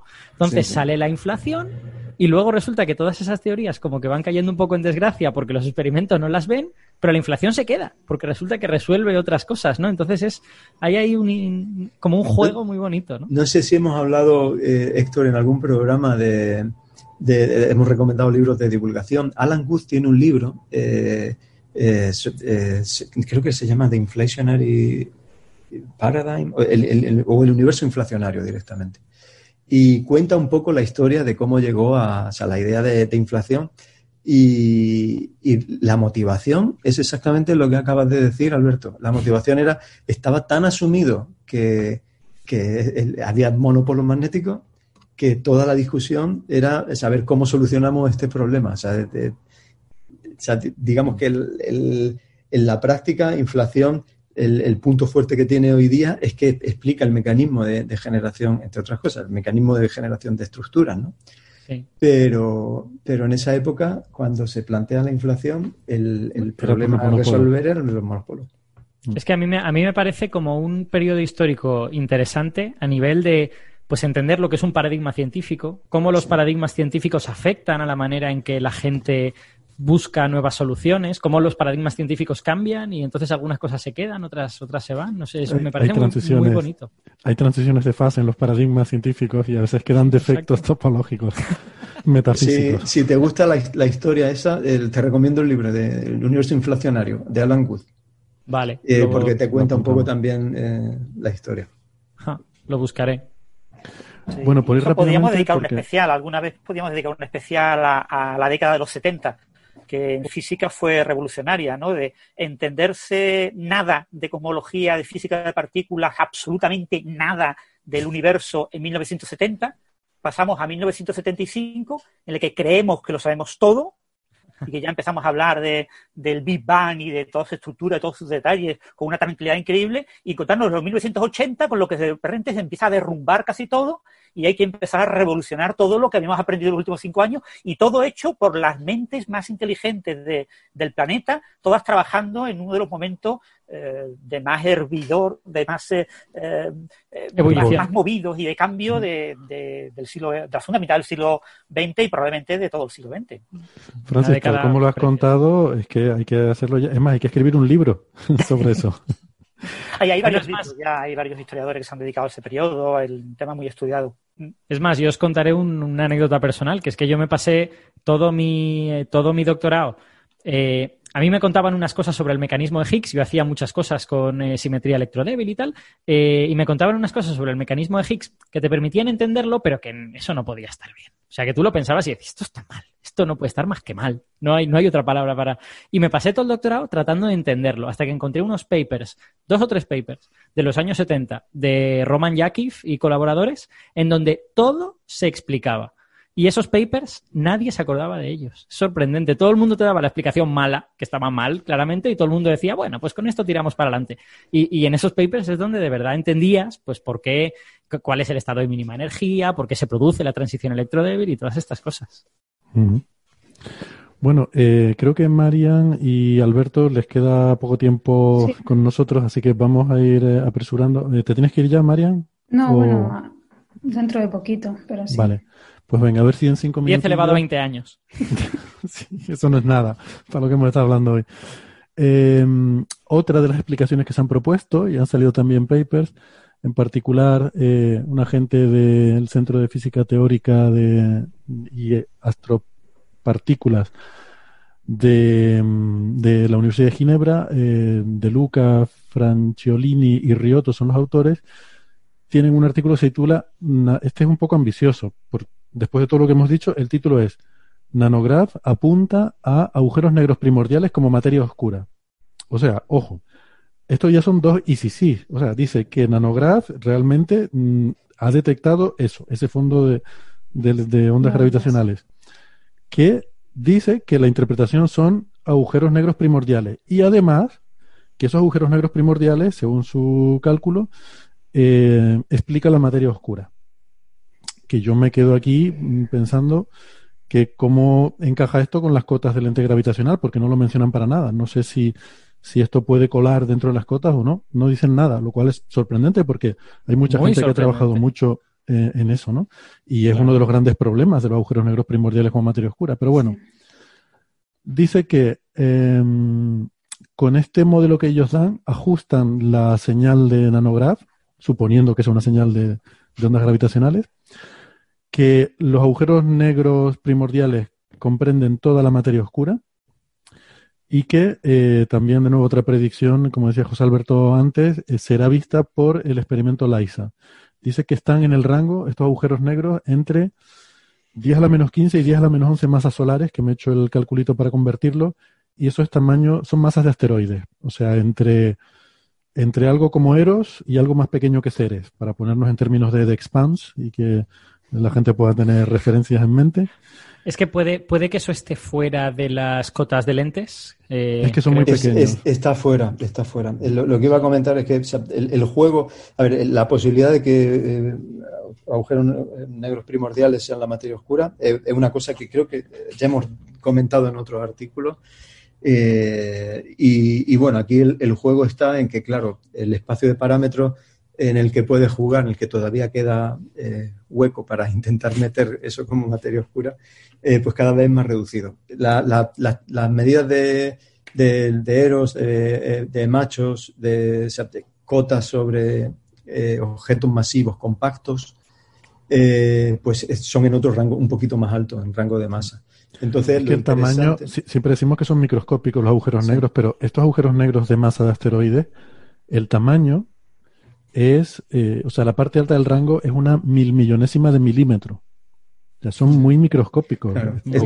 Esto no, no, los, no los distingues por efecto de, ocultación, o sea, no por, por eh, las cotas de, objetos compactos eh, escapan de ahí. Entonces, tendrían, que ser muchísimos. O sea, si son de estas masas tan pequeñas, tendría que haber muchos de estos. Esa, eso es lo que, esa es la cuestión. O sea, que yo entendía, porque recuerdo otros artículos que hemos discutido aquí en Coffee Break, y este no me he podido meter en la profundidad eh, por falta de tiempo, pero sí recuerdo otros artículos que han intentado jugar con el rango posible de, masas y, de, objetos esencialmente, a ver, no, no, no, juegas tanto con la masa, lo que juegas es con el espectro, volvemos a este concepto, al espectro de, eh, fluctuaciones que se, generan en inflación, ¿vale? O sea, si el espectro de, cómo se forman todas las estructuras es como el que pensamos, que es básicamente eh, misma potencia en todas las escalas, pues entonces no formaríamos agujeros negros supermasivos. Pero si por alguna razón el espectro primordial de objetos, eh, hay algún mecanismo que favorezca el hecho de que se agrupen estructuras en escalas pequeñas eh, y, ese espectro tiene una cierta estructura en esta escala, pues formaríamos objetos que, ojo, que tienen que, ser objetos que se formen muy pronto en la edad del universo, porque tampoco hay otras restricciones que vienen por la cantidad de variones que hay en el universo, de que vienen de nucleosíntesis primordial, etcétera. Entonces, es algo como muy escogido tiene que ocurrir eh, muy al principio, en una determinada escala de, tamaño. Y, yo tenía entendido lo que recuerdo de un artículo que discutimos aquí de, un grupo de Madrid, eh, de García Bellido, hmm. era que eh, no podía llegar a explicar el 100%, pero sí un 30-40%, o sea, algo, una, una, fracción importante, pero no el total. Aquí la, la estimación que hacen esta gente es que eh, pueden simultáneamente explicar el 100% de la materia oscura con ese tipo de objetos compactos, eh, con masas características. Por eso me confundí antes, el 10 a la menos 15 viene de aquí. Ah. Vale, es que eh, tenía el número, pero me confundí de, lo que estaba hablando. Y con masas características absolutamente pequeñísimas, ridículas, ridículas, para objetos astronómicos, ¿vale? 10 a la menos 15. Eh, a ver, son, son masivos pero para, para un humano, pero, mm. pero son ridículos. Pero, en algún momento, si la, si la materia oscura está hecha de partículas tan pequeñas, eh, tiene que haber tantas, tiene que haber un auténtico mar de esas partículas alrededor nuestro. En algún momento habrá cotas de, de, experimentos de detección directa. De ¿El sistema solar? Que, muerte, muerte por materia oscura, ¿no? Ese, ¿Recuerdan ese paper de que, que ponía cotas por el hecho de que la gente no se cae muerta de repente porque le ha pegado un golpetazo una partícula de materia oscura, ¿no? Sí, pero, todo eso son cotas. Recordar que con las cotas actuales de materia oscura en nuestra galaxia, en el sistema solar, quiero recordar, no recuerdo si era la, órbita de una esfera con la órbita de Neptuno o la órbita de Plutón o algo así, eh, era como la masa de un asteroide toda la materia oscura que estaba distribuida en el sistema solar. O sea, la, densidad de materia oscura en el sistema solar es, ridícula. O sea, uno de estos agujeros negros de este paper en concreto en todo el sistema solar, y claro, es un asteroide, la probabilidad de que. Sí, sí, es verdad. no es un asteroide de tamaño, un objeto microscópico con masa. O sea, es un objeto. Serían indetectables estas cosas. Realmente. la cuestión es que cuando vas a, a escalas. Eh, es la cuestión de la escala. O sea, cuando vas a escala cosmológica eh, aunque sean muy poquitos, pero en volúmenes gigantescos, pues sí te suman mucha masa. Pero, mm. pero en el sistema solar, pues sería eso, uno, indetectable. Fíjate, aquí las cotas, yo creo que donde sería interesante ponerlas en el tema de que la materia oscura en principio no interacciona. Entonces, las colisiones entre galaxias y cúmulos de galaxias, eh, esta materia oscura sí que interactuaría con el gas. ¿eh? Estos si tienes un volumen de materia oscura hecha de, estos, de estas partículas microscópicas que son agujeros negros, sí que interactuarían con el gas y habría un, un intercambio de momento lineal, mientras que la materia oscura WIMP no interactuaría, pasaría a través del gas totalmente. A lo mejor por ahí es donde se podrían poner este tipo de cotas. Eh, eh, a, eso me refiero que este artículo que habíamos discutido hace tiempo, que no he tenido tiempo de refrescar, eh, creo que sí trataban eh, un poco más en detalle esas posibles eh, secciones eficaces de interacción de, y hacían un cálculo un poquito más ajustado. Pero bueno, eh, volviendo al, tema de, los pulsar timing arrays, eh, esencialmente la idea es el mismo juego que antes. Hay un mecanismo que nos habla de agujeros negros primordiales, en otro caso eran cuerdas, que pueden generar un fondo de ondas gravitacionales y la cuestión es a predecir para ajustar los resultados de nanograph qué implicaciones tiene sobre cuál tiene que ser la distribución en escalas, en tamaño, o sea, cuántos objetos de cada tamaño y, qué tamaños estamos hablando de agujeros negros primordiales. Y la, y conclusión, pues es básicamente eso que, acaba de comentar estos objetos de 10 a la menos 15.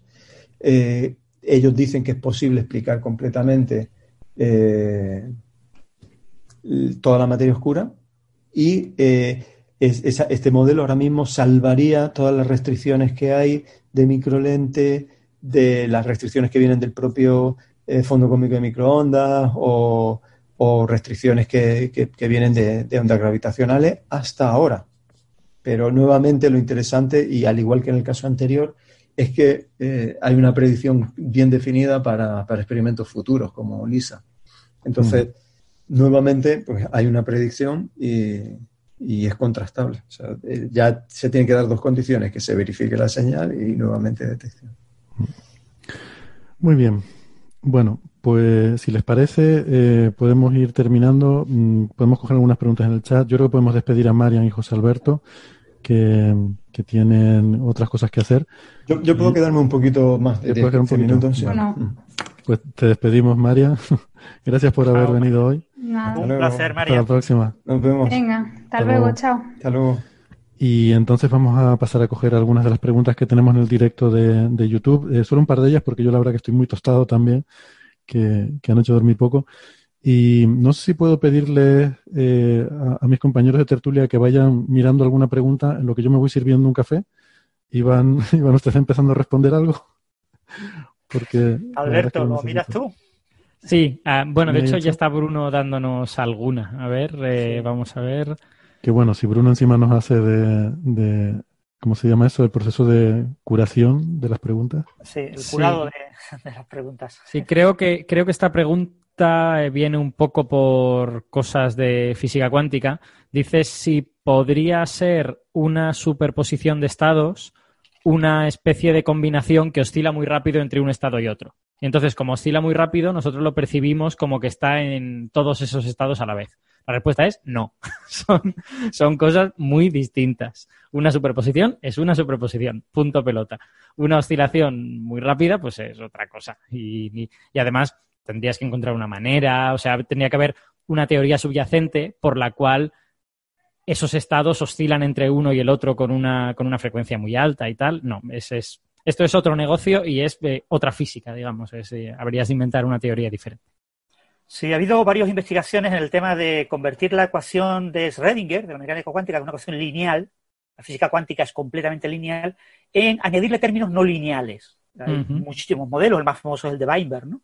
Y eh, ha habido, obviamente, como ha habido muchas propuestas, muchas posibles variantes, eh, estas variantes explican el colapso de la función de onda como un colapso dinámico, una especie de bifurcación, como ocurre en los sistemas dinámicos clásicos entre estados, y aparecen que estas superposiciones en realidad son también una especie como de oscilaciones, porque tienen colas, no hay una superposición pura entre dos estados, sino que siempre hay una especie de solape por los efectos no lineales, etcétera. Y ha habido una enorme cantidad de propuestas, sobre todo desde los 60, ha habido como 30, 40 años muchísimas propuestas. Y ha habido muchísimos experimentos que han demostrado que todas esas propuestas están mal, que violan lo que predice la naturaleza. Hay cantidad de experimentos clásicos hechos en los 70, en los 80, que van descartando una a una todas las teorías, ¿no? Porque muchos de los que han propuesto estas teorías son grandes físicos, son premios Nobel.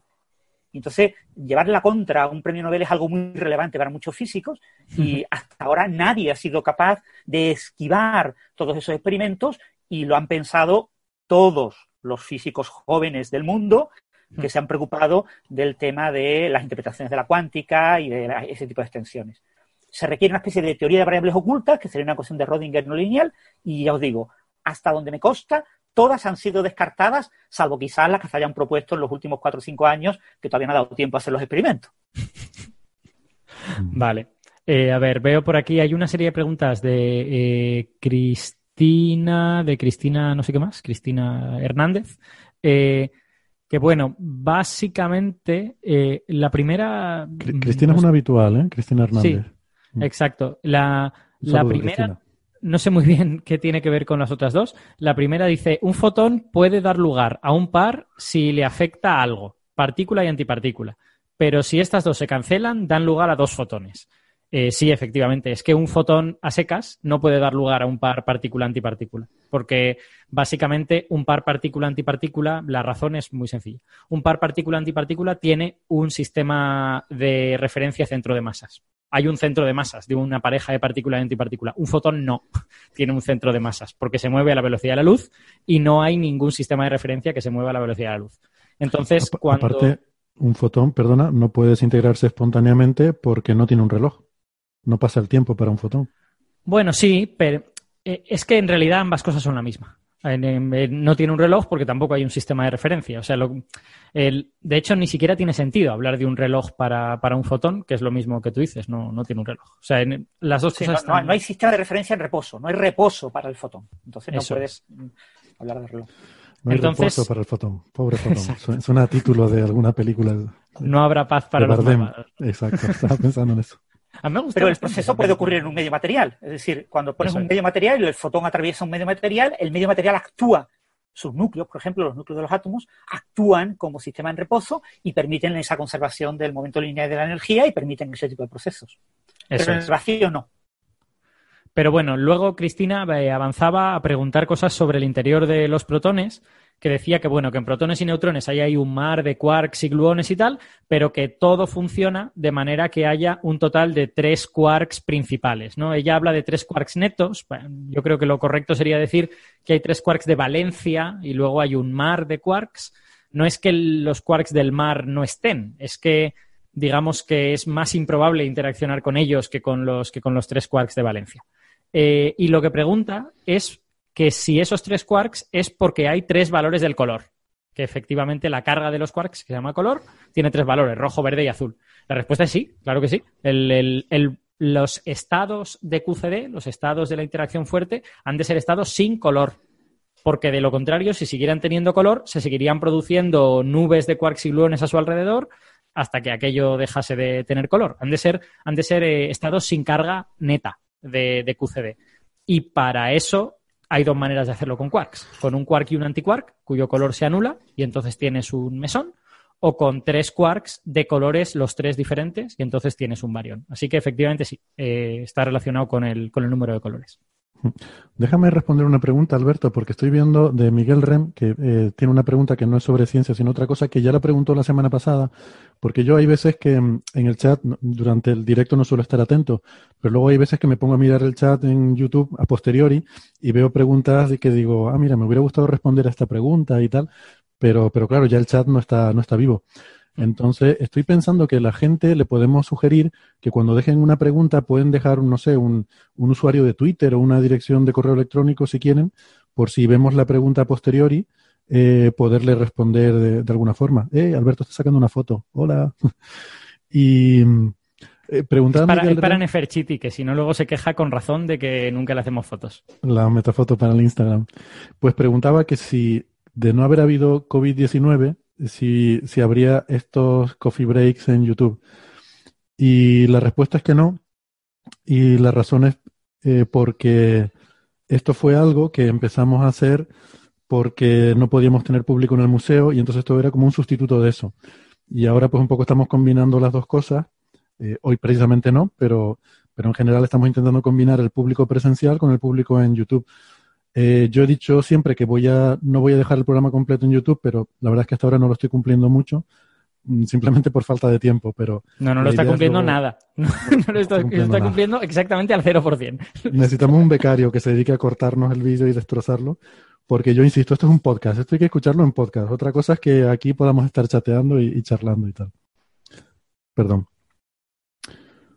Bueno, creo que por esta semana ha estado bien. La verdad que para teniendo en cuenta que yo anoche no sabía si hoy iba a haber programa o no, tenía la duda que este podía ser la primera semana sin coffee break, pero bueno, no, mira, al final hemos sacado adelante un programa y, creo que muy bien. Así que creo que con esto nos despedimos hasta la semana que viene. Eh, muchas gracias amigos por haber estado. Alberto, José Alberto, Francis, también a Marian y a todos los que han estado eh, en el chat siguiéndolo. Pues, gracias a ti por hacer esto aunque estés semi enfermo. gracias, gracias Héctor por el esfuerzo. Bueno, muy bien. Nada, estoy aquí encerrado, no tenía otra cosa que hacer. Eh, lo dicho, hasta la semana que viene. Adiós. Chao, chao. Chao. Chao, chao.